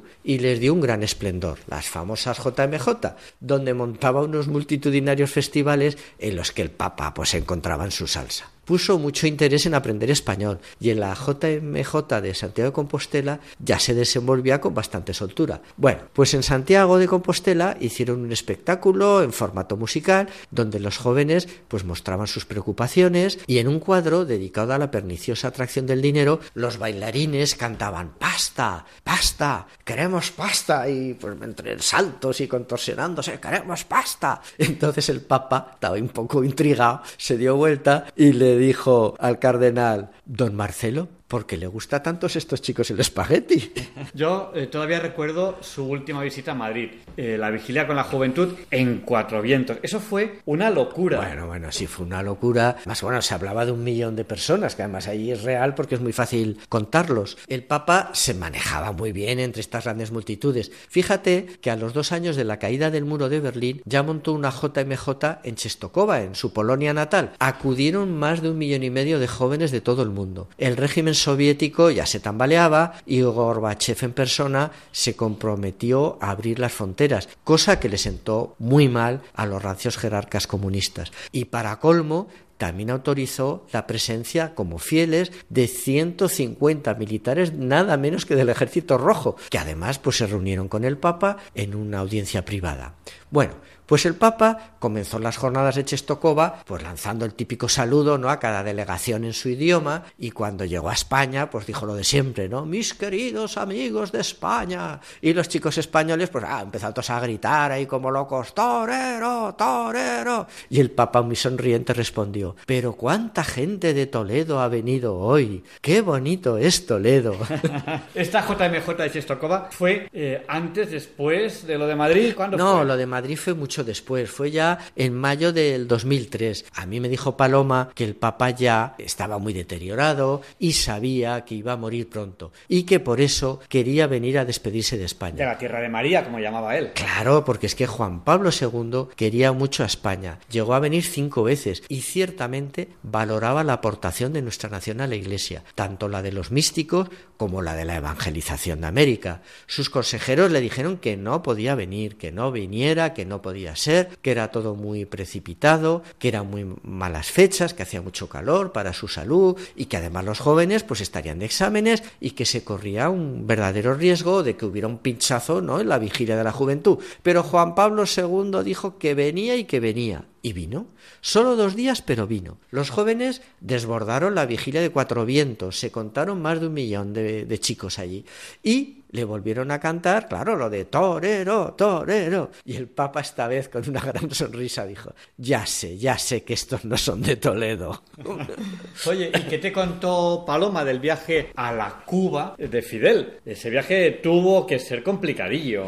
Bueno, pues mira, es que en general los dictadores reciben muy bien a las grandes personalidades, ¿eh? Pues, oye, de alguna manera, pues esto los blanquea, ¿no? Ante la opinión pública. La llegada fue muy rara. Al pie del avión le esperaba Gabriel García Márquez, quien le dio un discurso de bienvenida terrorífico. ¿eh? Fue el típico discurso chorra, progre, poniendo a caldo a España y en especial a todos los católicos españoles. Bueno, el Papa aguantó el chaparrón ahí como quien oye llover venga, ya otra cosa. Castro rompió el protocolo y quiso ir a saludarlo enseguida, fue allí a la anunciatura y estuvieron hablando rato y rato y rato. Se cayeron muy bien. Fidel le regaló un libro del padre Varela, que es un cura español muy querido en Cuba, pues luchó por la independencia. Y Castro le dijo al Papa, Santidad, por este libro yo me he roto la cabeza. Y el Papa respondió, ¿y se ha hecho usted mucho daño? Paloma estuvo cenando con Gabriel García Márquez y lo encontró muy con mucha pelusilla del Papa, porque decía que Fidel le llamaba todas las noches por teléfono y desde que había llegado el Papa, pues que ya no le llamaba. Y dijo, bueno, bueno, pero hoy sí que me ha llamado. Y fíjate, me ha llamado nada menos que para invitarme a la misa de mañana. Pero ¿cómo voy a ir yo a una misa si están prohibidas en Cuba? Además con el Papa allí en la Plaza de la Revolución, la efigie del Che, Fidel, Raúl Castro, el gobierno. Pero bueno, bueno, eso va a ser una cosa de locos. Y Paloma insistió, no, no, no, tú ven, ven, vente mañana que verás algo extraordinario. El Papa no te defraudará y te va a impresionar. Y dijo Gabo, claro que iré, claro que iré, me lo manda Fidel como para no ir, ¿no? Entonces, un millón de personas se reunieron en la Plaza de la Revolución, cubanos que en general no habían asistido a una misa en toda su vida. En la humilía, el Papa comenzó tensionando la situación a lo tarantino, ¿eh? Y dijo, tenéis que buscar la libertad y ya se quedó ahí en silencio, ¿no? Imagínate, Javier Ángel, la situación, ¿no? Un silencio ahí, que no se movía una mosca en toda la plaza, Fidel que empezaba ya a culear en su silla, a empezaron ya discretos rumores entre el público, por las filas de atrás, algunos tímidos gritos de libertad, libertad, todos los pelotas del régimen allí en shock, en primera fila, sin saber qué hacer, porque claro, eran conscientes de que estaban ahí todas las cámaras de televisión, ¿no? Y que eso se veía por todo el mundo. Y entonces el Papa, que estaba alargando su pausa aposta, ¿no? Viendo cómo Fidel y sus turiferarios ya estaban razonablemente mortificados, continuó, tenéis que buscar la libertad, pero en la libertad queda Cristo. Entonces ya suspiros de alivio en la tribuna de autoridades. Por la noche, Paloma llamó a Gabo y le dijo Oye, Gabo, ¿qué te ha parecido el Papa? ¿Tenía yo razón o no tenía yo razón? Y le dijo Gabo Claro que sí. Cuánto me alegro de haber ido a la misa. Qué hombre. Y qué manejo de los símbolos. Es verdad eh, que el Papa rompía moldes. Creo que también lo pillaron esquiando, bueno, Es que esa fue muy buena, esa fue muy buena. Mira, el Papa era un magnífico esquiador. Y todo empezó cuando, siendo todavía cardenal, estuvo en Roma en un encuentro pues con jóvenes italianos y el caso es que les estaba contando pues las diferencias de lo que era ser católico en la iglesia de Polonia bajo el yugo comunista respecto a la romana, no por de la democrática Italia, ¿no? Entonces les quiso gastar una broma y les dijo, por ejemplo, vamos a ver, ¿cuántos cardenales italianos esquían? Yo se quedó dijo, pues la verdad es que ninguno. Y dijo, pues en Polonia el 50% de los cardenales esquían. Hay que decir que en Polonia solo había dos cardenales, el famoso Nishinsky y él. El pobre Nishinsky, la verdad es que no estaba para muchos trotes, así que solo esquiaba Boitila, el 50% de los cardenales. Al acabar el encuentro, pues algunos chicos pues eh, le comentaron que eran profesores de esquí, que tenían un refugio en los Dolomitas y que les encantaría que fuera a esquiar con ellos. Y Boitila les dijo, oye, pues mira, tomo nota, tomo nota y mira, ya hablaremos y concretaremos fechas. Bueno, pues resulta que en el interín lo hicieron papa. Claro, los chicos ya pensaron, bueno, lógicamente ya siendo papa no irá a esquiar. Pero el recién nombrado papa se encontraba en el Vaticano como un enjaulado. Así que un día avisó a los chicos y se escapó de incógnito a esquiar. Todo iba muy bien hasta que en la cola del telesilla un esquiador que estaba delante del Papa pues comenzó a despotricar por lo despacio que iba la cola. Y el Papa, con esa voz tan honda que tenía, le dijo, si te aburres, calla y reza como hago yo. El señor se dio vuelta, dijo esa voz, esa voz, pero si es el Papa. Y dice el Papa, calla, porque como digas algo ya no vamos a esquiar ni tú ni yo. No se sabe si el esquiador se fue de lengua o los servicios secretos italianos. El caso es que al presidente de la República, Sandro Pertini, le llegó la noticia de que el Papa estaba esquiando en los Dolomitas. El Vaticano, oye, a fin de cuentas es un Estado independiente, por tanto el Papa estaba en Italia de visita. Entonces Pertini dejó todo y salió a toda prisa a los Dolomitas. Allá a pie de pista, ¿no? Y ya preguntó a los militares, a los escoltas, ¿pero dónde está el Papa? Y dice, mire, mire, ese que está bajando allí es el Papa. Pertini se quedó impresionado, ¿no? De ver un Papa esquiando con tanta soltura que cuando llegó ya a, la base, ¿no? Ya se abrazaron y le saludó. Y, santidad, santidad, le he visto bajar la pista. Pero qué bien esquía usted, pero qué bien esquía usted. Usted esquía como una mariposa. Curiosísimo, qué anécdotas. Bueno, el hecho es que Paloma Gómez Borrero fuera la única mujer en el secreto del Papa. ¿Le dio algún problema o cómo es? No, no, no tuvo ningún problema, pero sí que hay una anécdota muy graciosa en la gira del Papa por el África profunda. ¿no? A cada país que llegaban, pues Ghana, Mali, pues al pie del avión le esperaban cinco o seis bigardos muy trajeados, guapos, guapísimos, y preguntaban por Madame Beauregard. Y acá un poco asustada la primera vez, ¿no? ¿Qué pasa esto? No, no, no, venga con nosotros. Y se la llevan escoltada. Y bueno, pues nada, iba ir de un lado para otro y la atendían con mucha deferencia y mucha amabilidad. Claro, la primera vez se asustó un poco y tal, pero vio, ¿no? Que todo lo contrario, que le estaban dando ahí un, un trato muy preferente, ¿no? Llegan a otro país, bajan del avión y a pie de escalera, otros bigardos allí guapísimos, todos trajeadísimos, Madame Beauregard, y también se la llevan y bueno, entonces ya claro, los compañeros no, ya empezaron a tomar el pelo, pero Paloma, ¿qué les das? Pero Paloma, ¿qué haces? Bueno, pero claro, Paloma no entendía nada, ¿no? Porque le daban este trato tan preferente en todos los países africanos. Y al final de la gira llegaron al territorio de los Ashanti. Bueno, no solo se repitió la escena, sino que además le dijeron, nuestro rey quiere verle. Paloma muy extrañada, pues allá que se fue. Bueno, el rey la recibió como las películas antiguas estas de Hollywood, ¿no? Con un gran boato, estaba sentado en su trono de oro, rodeado toda su corte, llenos de plumas, en fin, no se le podía tocar, no se le podía hablar, bueno, pues todas estas cosas, ¿no? Pero nada, pero curiosamente el rey pues la atendió con mucho cariño y luego se fue con ella del braceta a la recepción papal. Bueno, imaginaos, Paloma no entendía nada, pero bueno, por lo menos por la situación era agradable, ¿no? Y en la recepción, bueno, pues estuvo hablando ahí con un misionero español y que ya llevaba muchos años y le contó pues todo esto que le estaba pasando en todos los países y que ya no entendía nada. Entonces, claro, el misionero se empezó a reír, se empezó a reír y dijo, pero no te has enterado que van diciendo por ahí que tú eres la mujer del gran jefe blanco. Qué curiosidad. Claro, le daban trato de primera dama del Vaticano. En fin, cuídate Javier Ángel, que tú eres necesario mientras nosotros somos contigo.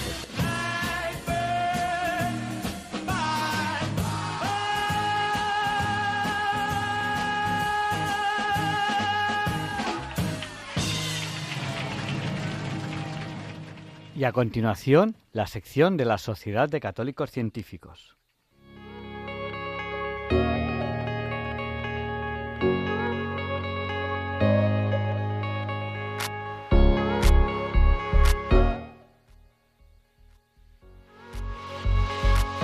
Buenas noches, oyentes de Diálogos con la Ciencia.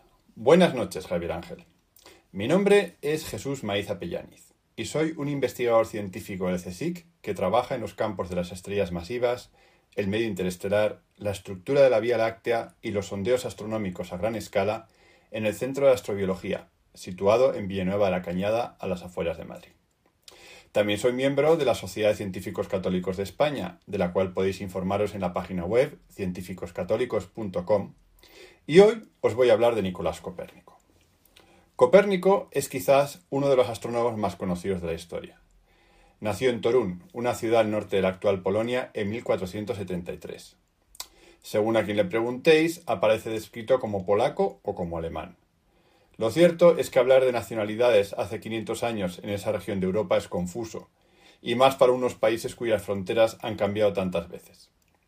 Copérnico hablaba polaco y alemán, y también latín, griego, italiano y algo de hebreo.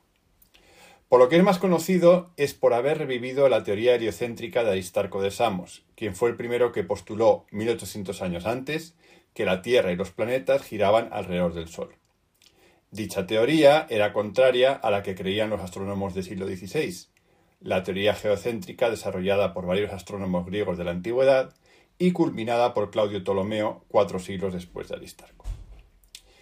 Hay muchos documentales y libros que cuentan que Copérnico no publicó su teoría heliocéntrica hasta su lecho de muerte por miedo a ser perseguido por la Iglesia. Uno de los motivos que indican es que la Iglesia consideraba la Tierra el centro del universo por ser el lugar más importante de la creación, y que Copérnico destronó su importancia y, por tanto, la del hombre como rey de dicha creación. ¿Qué hay de cierto en esto? Pues bastante poco. Esa acusación es una construcción a posteriori basada en interpretaciones falsas de la historia y en hechos que ocurrieron mucho después de la vida de Copérnico. Aquí os cuento brevemente la historia real. Copérnico estudió en Italia materias diversas que incluían astronomía y medicina. Fue ordenado y la mayor parte de su vida fue el canónigo de la diócesis de Barmia.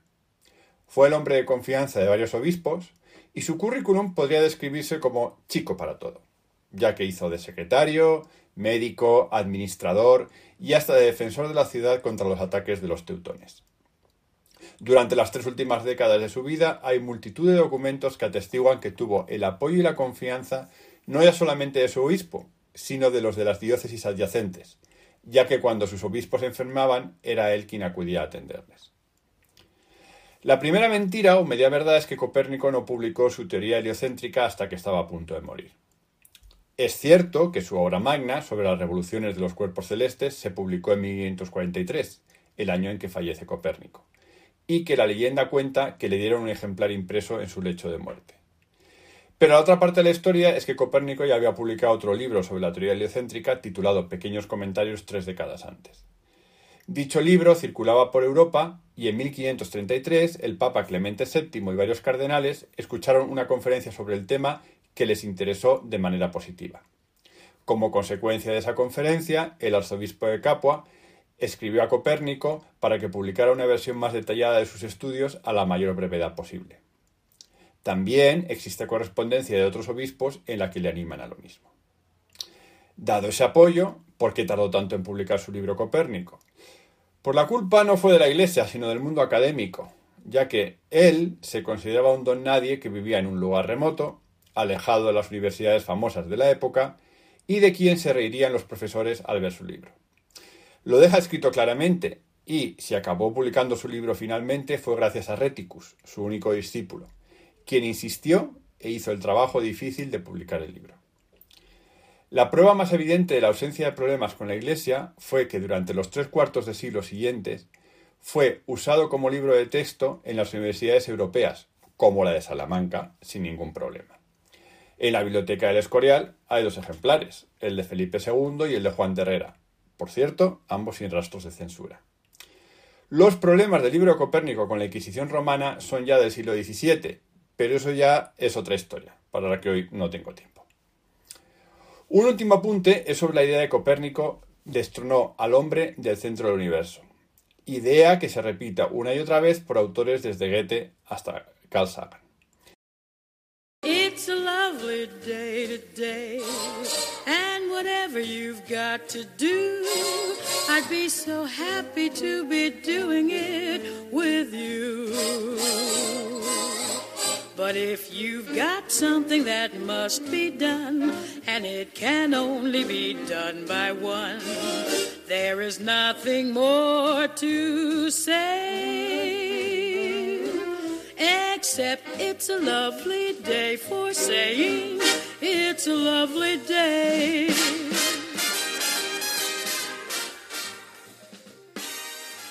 No, Javier Ángel, no directos compañeros de Diálogos con la Ciencia, no, queridísimos oyentes de Radio María.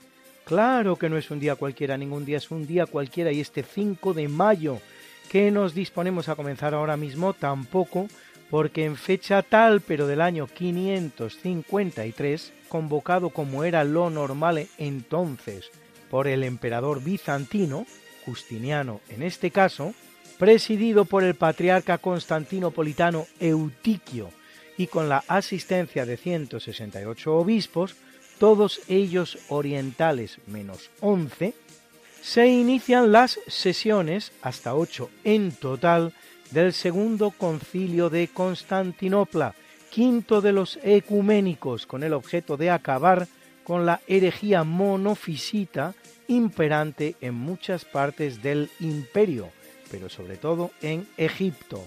La herejía monofisita sostiene que en Jesús existe una única naturaleza, la divina, por lo que carece de naturaleza humana. El Papa Vigilio, enfrentado al emperador, no asiste al concilio, pero aceptará todas las decisiones adoptadas en él.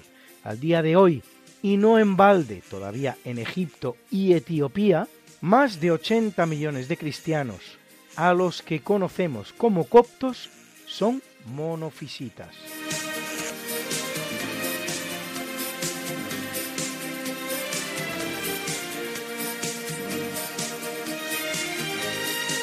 En 1487, Abdú Abdallah Muhammad ben Abi al-Hassan Ali, que reina como Mohamed XII de Granada, conocido por los cristianos y por la historia como Boabdil el Chico, de la dinastía nazarí, es entronizado en la Alhambra. Su rival, Abdu Abdallah Muhammad Azzagal, que es su tío, conocido por los castellanos como El Zagal, que había reinado como Mohamed XIII, al que ha derrotado, se retira a Almuñécar. Para Boabdil este es su segundo reinado, después del año que había reinado en 1482 tras derrocar a su propio padre, Muley Azen, el que da nombre a la montaña, el Mulacén, y hasta que lo destrona su tío. Un reinado, este segundo, que durará cinco años y que termina definitivamente cuando el 25 de noviembre de 1491 firma la capitulación de Granada y el 2 de enero de 1492 hace entrega de la ciudad a los reyes católicos que habían prometido respetar a la población islámica y sus bienes y así lo harán. Boabdil recibirá de los reyes católicos un señorío en las Alpujarras, en el que sin embargo no durará mucho tiempo, pues a finales de 1493, muerta su esposa Moraima, de la que estaba profundamente enamorado, vende a los reyes el señorío que éstos le habían donado graciosamente y parte para el exilio en Fez, donde morirá en 1533 a la edad de 74 años.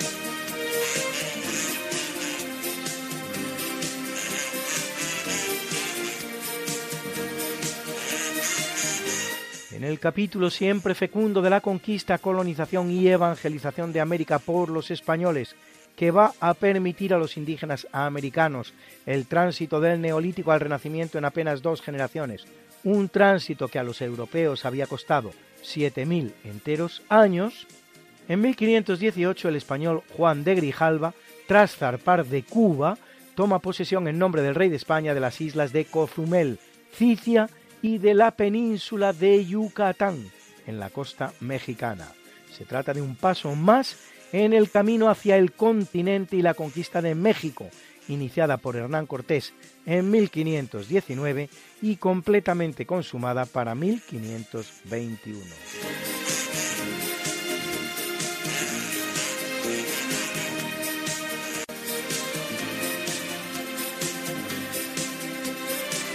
En 1808 en Bayona, donde ha sido trasladado junto a su familia por orden de Napoleón, Carlos IV de España, que había sido destronado por su hijo Fernando VII con ocasión del motín de Aranjuez, cede sus hipotéticos derechos a la corona española en favor del emperador.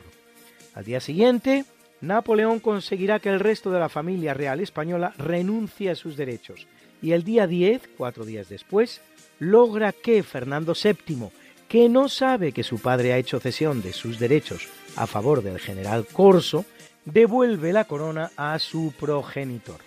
Rocambolesco juego de tronos con el que Napoleón se ve depositario de los derechos a la corona española, los cuales cederá a favor de su hermano José, convertido así desde el día 6 de junio en José I Bonaparte, rey de España. Durante 27 días, desde que el 10 de mayo Carlos IV cede sus derechos a Napoleón hasta que el 6 de junio éste los traspasa a su hermano, la corona española ha permanecido vacante. Y una pregunta, ¿se puede decir que durante esos 27 días Napoleón fue rey de España?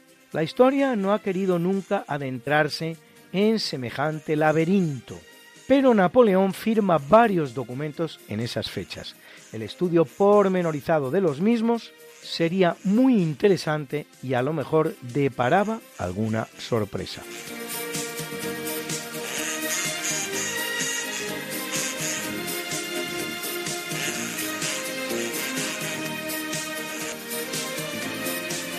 En el año 1886, en Atlanta, en los Estados Unidos, John Pemberton patenta la Coca-Cola, bebida a base de extractos de hojas de coca, nuez de cola, azúcar, caramelo, agua purificada y gas carbónico. A partir de 1919, la marca inicia su expansión internacional, hallando gran aceptación. Lo cierto, sin embargo, es que seis años antes de ser patentada, en 1880, en Ayelo de Malferit, en la provincia de Valencia, los empresarios Bautista Aparici, Ricardo Sanz y Enrique Ortiz abren una fábrica que produce curiosos licores que llevan por nombre palabras tan sugerentes como perfecto amor, lágrimas de contribuyente o placer de damas.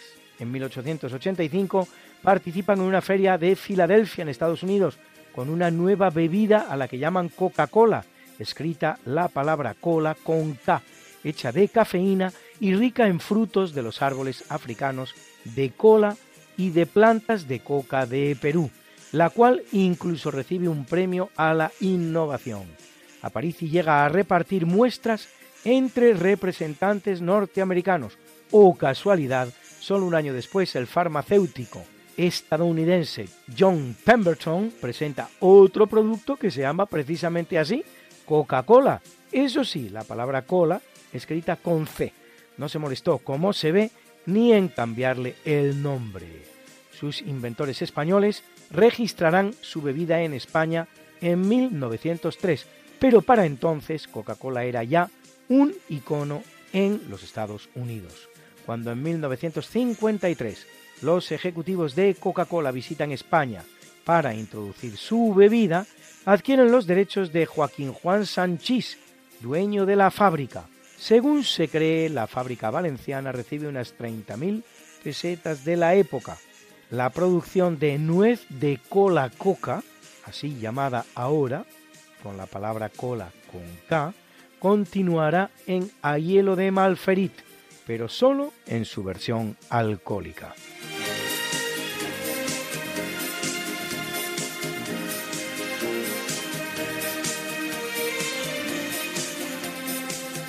Corre el año de 1887 cuando en el Paraninfo de la Universidad Nacional Mayor de San Marcos, en Lima, la segunda más antigua de toda América, después de la de Santo Tomás de Aquino, en Santo Domingo, fundadas ambas por los españoles, la primera en 1538 y la segunda en 1551, Ricardo Palma Soriano funda la Academia Peruana de la Lengua, que elige a Francisco García Calderón y Landa, presidente provisional de la República en 1881, como primer presidente. La Academia Peruana forma parte hoy de la llamada ASALE, Asociación de Academias de la Lengua Española, de la que forman parte 23 academias de español repartidas por el mundo, entre ellas la de Estados Unidos, la de Filipinas y la de Guinea Ecuatorial, hallándose en proceso de incorporación la Academia Nacional del Judeo Español. En el año 2000, la SALE recibe el Premio Príncipe de Asturias de la Concordia.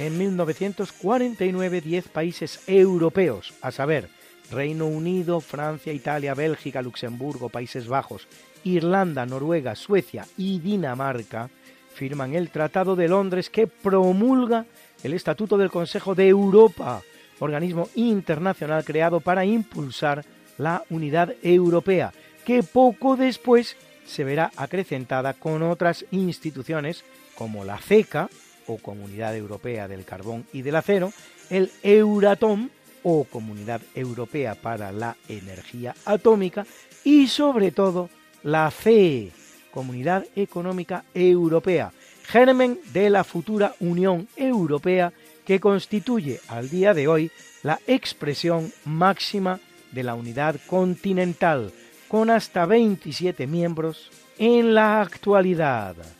Hoy el Consejo de Europa lo forman 46 países, sin que esté excluido de él ninguno de los que se conforman sobre el territorio europeo.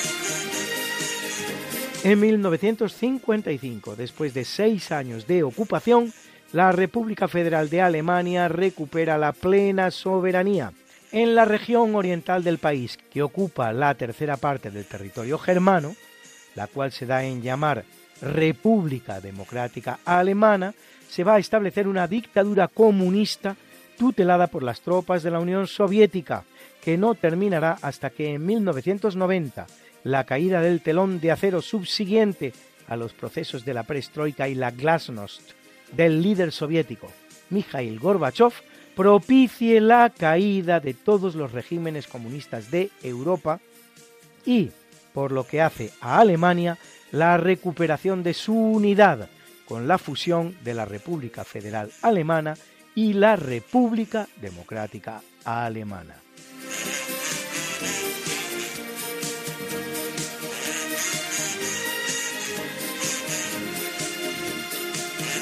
En 1961, en el marco de la que durante mucho tiempo se dio en llamar la carrera espacial entre la Unión Soviética y los Estados Unidos, y eso sí, 23 días después de que lo hiciera la Unión Soviética, Estados Unidos lanza al espacio su primera astronave tripulada, con Alan B. Shepard como piloto en un vuelo suborbital a bordo de la cápsula Mercury 3 bautizada como Freedom, Libertad, con la que alcanza una altura de 187 kilómetros. La aventura apenas dura 15 minutos frente a los 108 del vuelo soviético protagonizado por Yuri Gagarin.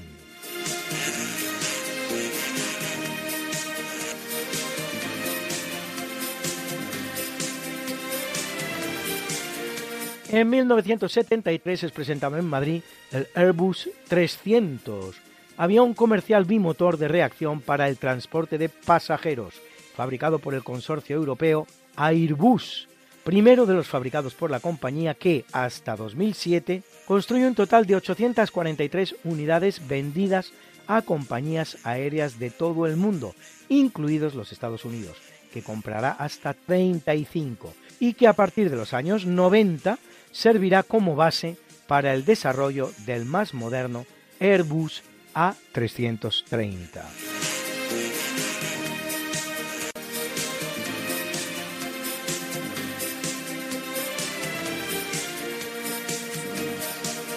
Y en el año 1979 se da a conocer la litotricia, procedimiento posible gracias a un aparato creado por la empresa alemana Dornier la litotricia, del griego litos igual a piedra y el latín tritius igual a destrucción, trituración, es un procedimiento médico que utiliza ondas de choque para romper cálculos o piedras que se forman en el riñón, la vejiga o el uréter. La litotricia es indolora y no invasiva. Es eficaz en un 80% de los casos y su aplicación no lleva más de dos horas por lo general. Realizada la litotricia, los diminutos pedazos de los cálculos salen del cuerpo a través de la orina. Por cierto, y ya que de etimología va, no es casual que un cálculo y una piedra renal sean lo mismo, ya que los primeros cálculos, y nos referimos ahora a un cálculo matemático, se hicieron con piedras. Cálculo proviene del latín calculus, que significa piedrecita, y es el diminutivo del latín calx calcis, piedra caliza, de donde deriva también, como es fácil de colegir, la palabra cal. Bruna, Bruna, nació María y está en la cuna, nació de día, tendrá fortuna. Por dar a la madre su vestido largo y entrar a la fiesta con un traje blanco reina cuando María cumpla 15 años.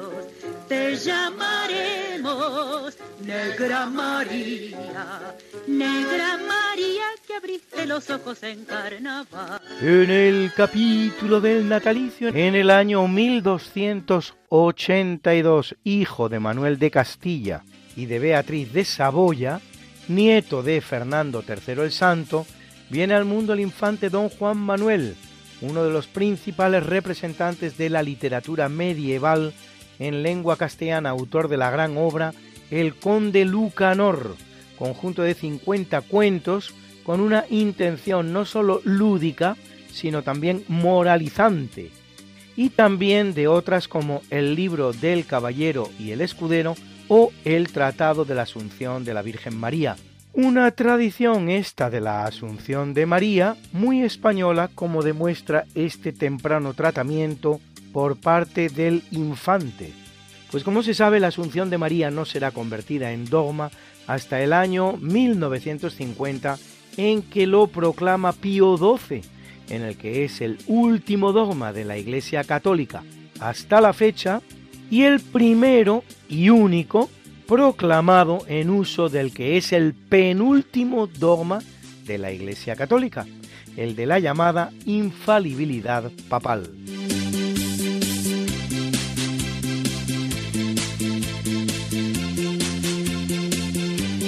En el año 1818 nace el político, economista y filósofo alemán Karl Marx, autor junto a su amigo Federico Engels al que conocerá en París en 1844, de las obras El Capital y el Manifiesto Comunista, en los que pone las bases de la ideología más dañina que ha podido crear el ser humano, con un balance de muertos que algunos estiman en 100 millones, nada menos, en los lugares donde ha sido puesto en marcha, unidos a un legado inestimable de dolor, tristeza, pobreza y postración.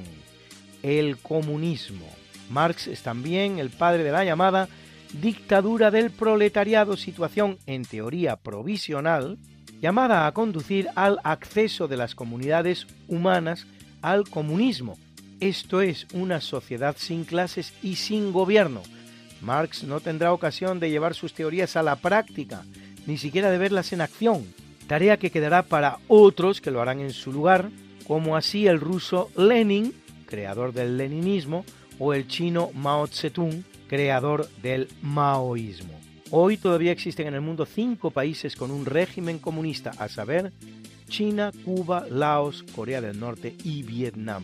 A lo largo de la historia, hasta 40 países del mundo han tenido en todo o en parte de su territorio un gobierno soberano comunista, a los que añadir tantos otros en los que un partido comunista gobierna en coalición con otro partido.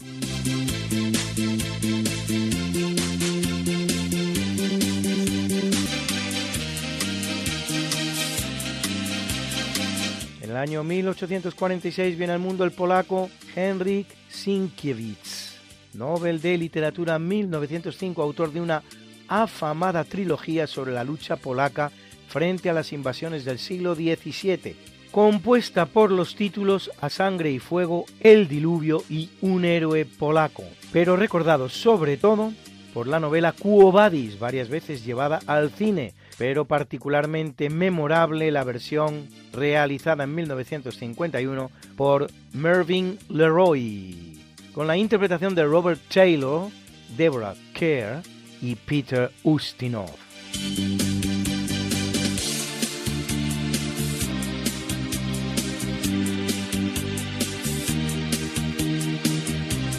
En el año 1922 ve la luz Pier Paolo Pasolini, prolífico escritor italiano y sobre todo cineasta, autor de películas como El de Camerón, Las Mil y Una Noches o Saló o Los 120 Días de Sodoma de ideología comprometidamente comunista y anticristiana, terminará sus días asesinado en el año 1969 en circunstancias que todavía no han podido ser completamente esclarecidas, pues aunque en principio se presentó como la defensa que hace su asesino ante la propuesta de mantener relaciones homosexuales con él, posteriormente han aparecido hechos que podrían relacionar el asesinato tanto con la mafia como con el mundo de la política.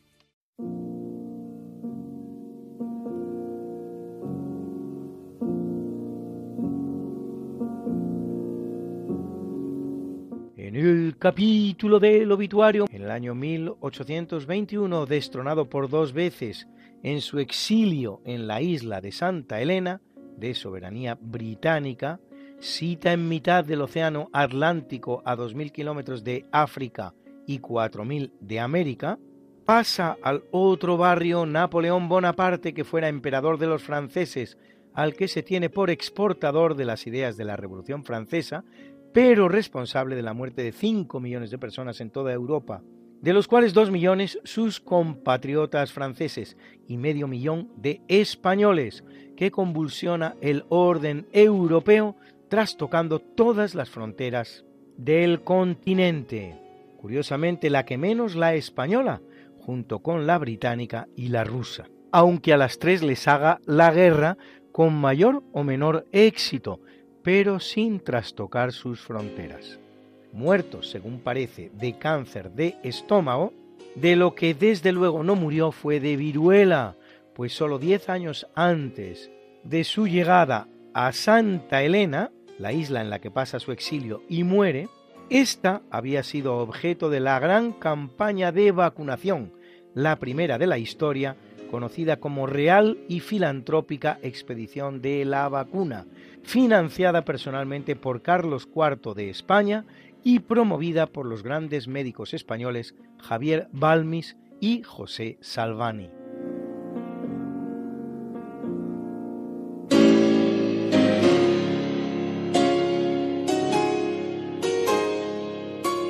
Muere en el año 1949 Maurice Maeterlinck, escritor belga principal exponente del llamado teatro simbolista, que ejercerá alguna influencia sobre la obra de nuestro Federico García Lorca, Nobel de Literatura 1911, autor de obras como La intrusa, Peleas y Melisenda o El pájaro azul. Se verá implicado en una acusación de plagio, el que habría realizado en su obra La vida de la termita, sobre la del naturalista sudafricano Eugene Marey, titulada El alma de la hormiga.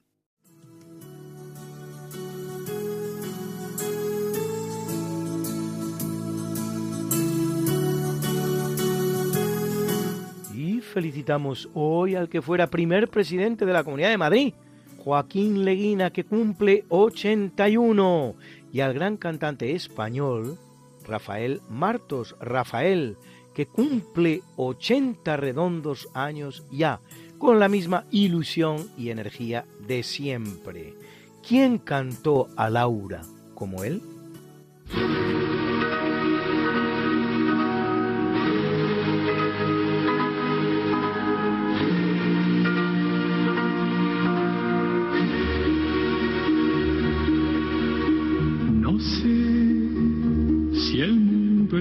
Siempre,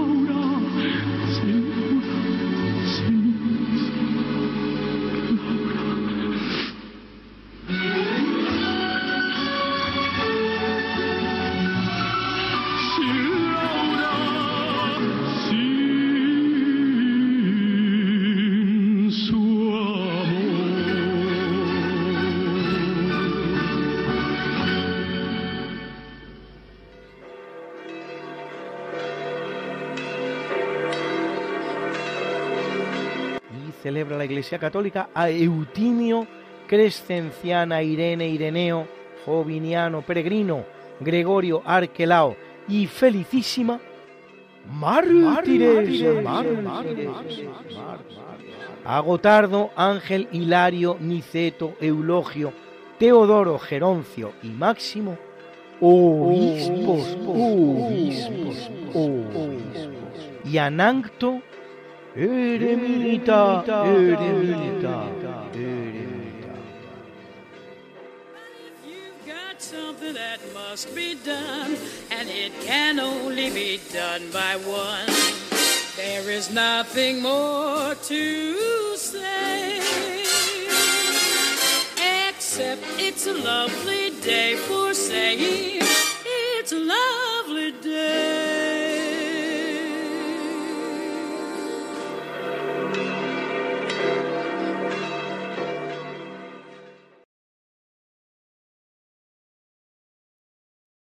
Y a continuación, el profesor José Manuel Amaya presenta la sección de curiosidades científicas.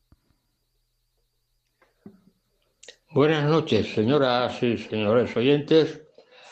Soy José Manuel Amaya y como siempre me dirijo a ustedes desde esta emisora y de este programa, lo cual para mí es un honor.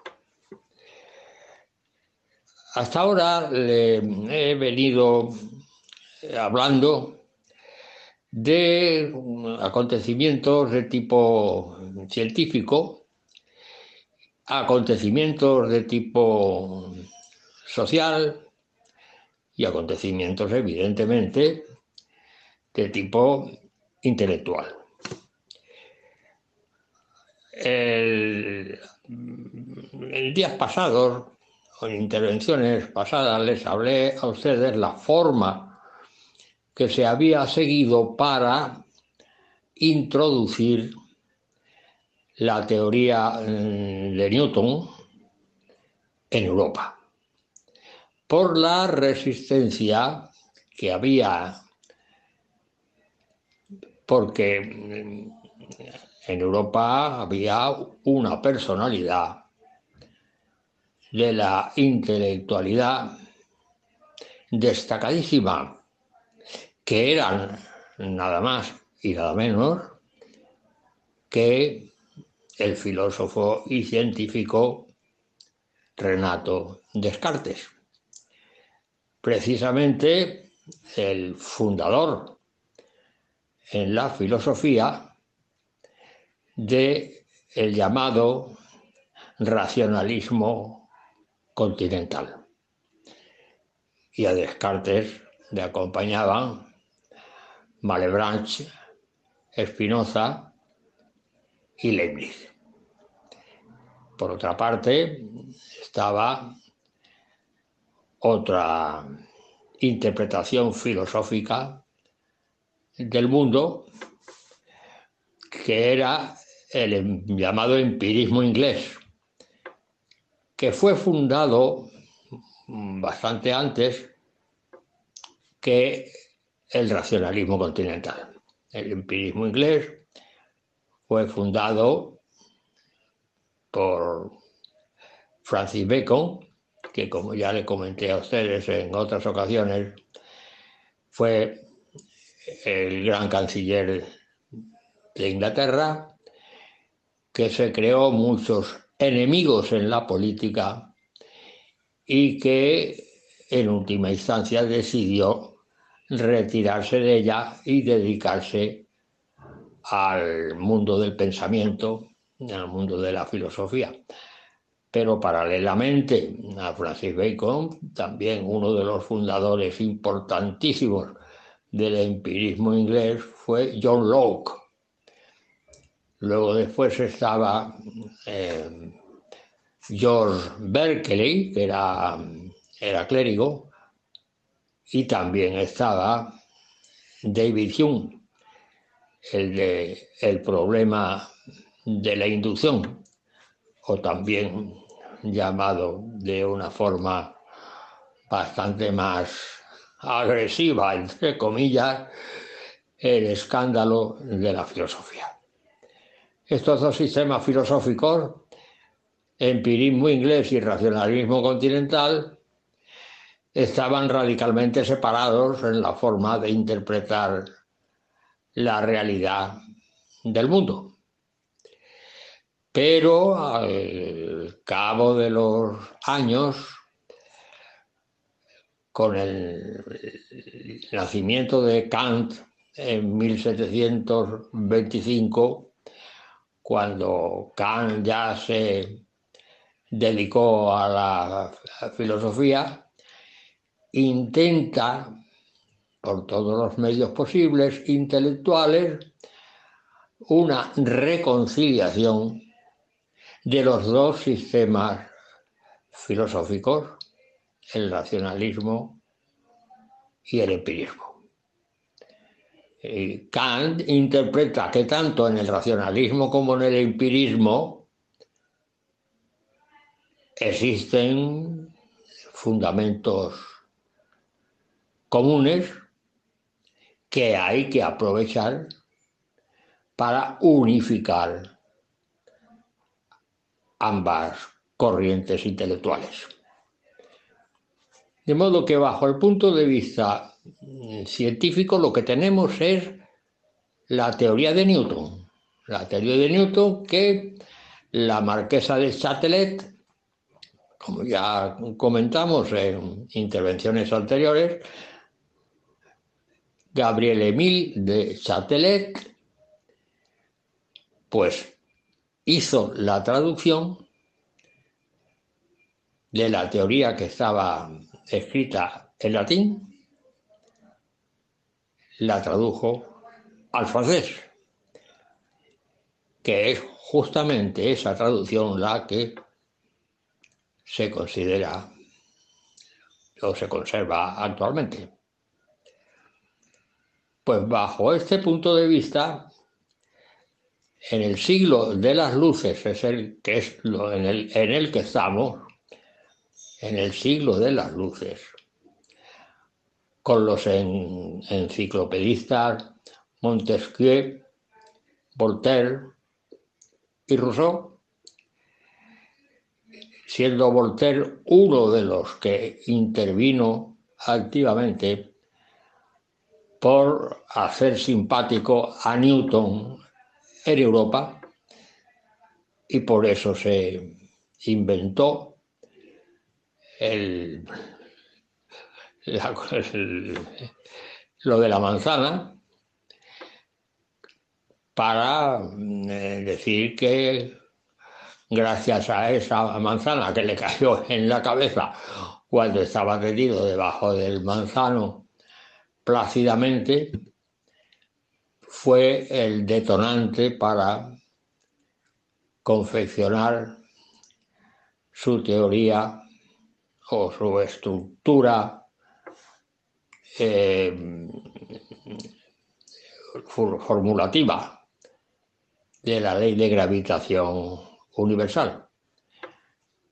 Pero no solamente unida a la cuestión de la manzana, sino luego después también otras interpretaciones que ya comentamos en su día y no vamos a repetir, cuando mm, el equipo formado por Cleró y Mapertuis para mm, establecer la forma de la Tierra que ya se había establecido anteriormente por los Cassini, como ya se comentó, y que se había obtenido un resultado contrario al que se obtenía aplicando las, la teoría de Newton, eh, cuando Clerot y Mapertuis hicieron las mediciones oportunas, efectivamente salió que Newton tenía razón. Y entonces fue cuando eh, Voltaire dijo que mm, los hombres que habían tenido que pasar el calor mm, del Ecuador y el intenso frío eh, del Polo Norte para llegar a una conclusión a la que ya había llegado Newton sin necesidad de salir de su casa. Hasta aquí hemos dicho, hemos hablado de que la única eh, realidad que, científica que teníamos en, aquella, en aquellos tiempos era la teoría newtoniana, la mecánica newtoniana, cuya definición es el conjunto de movimientos producidos por fuerzas o las fuerzas requeridas para cada movimiento. Bien, de acuerdo, perfectamente. Pero todavía tenía que llegar otro acontecimiento importantísimo a mediados del siglo XVIII, que era el invento de la máquina de vapor.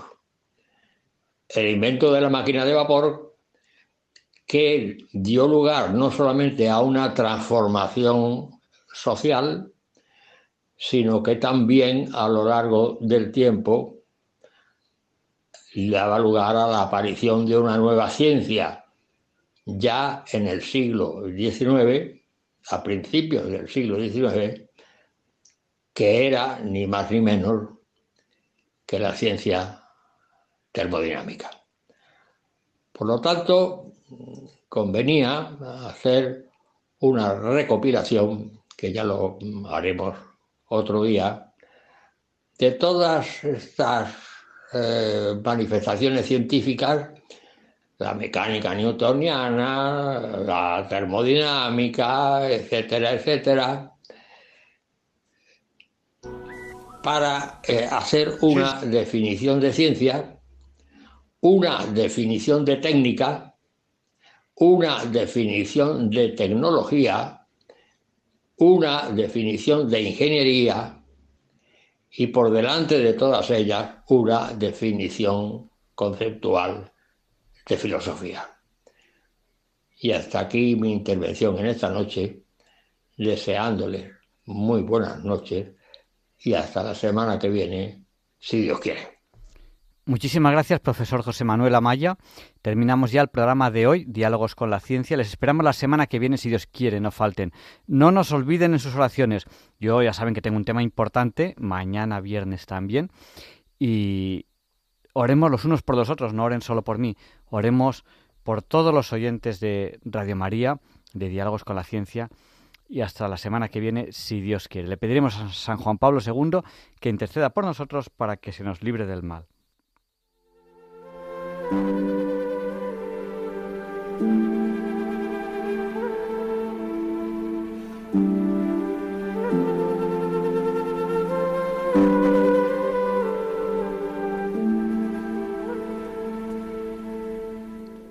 Y así concluye en Radio María el programa Diálogos con la Ciencia.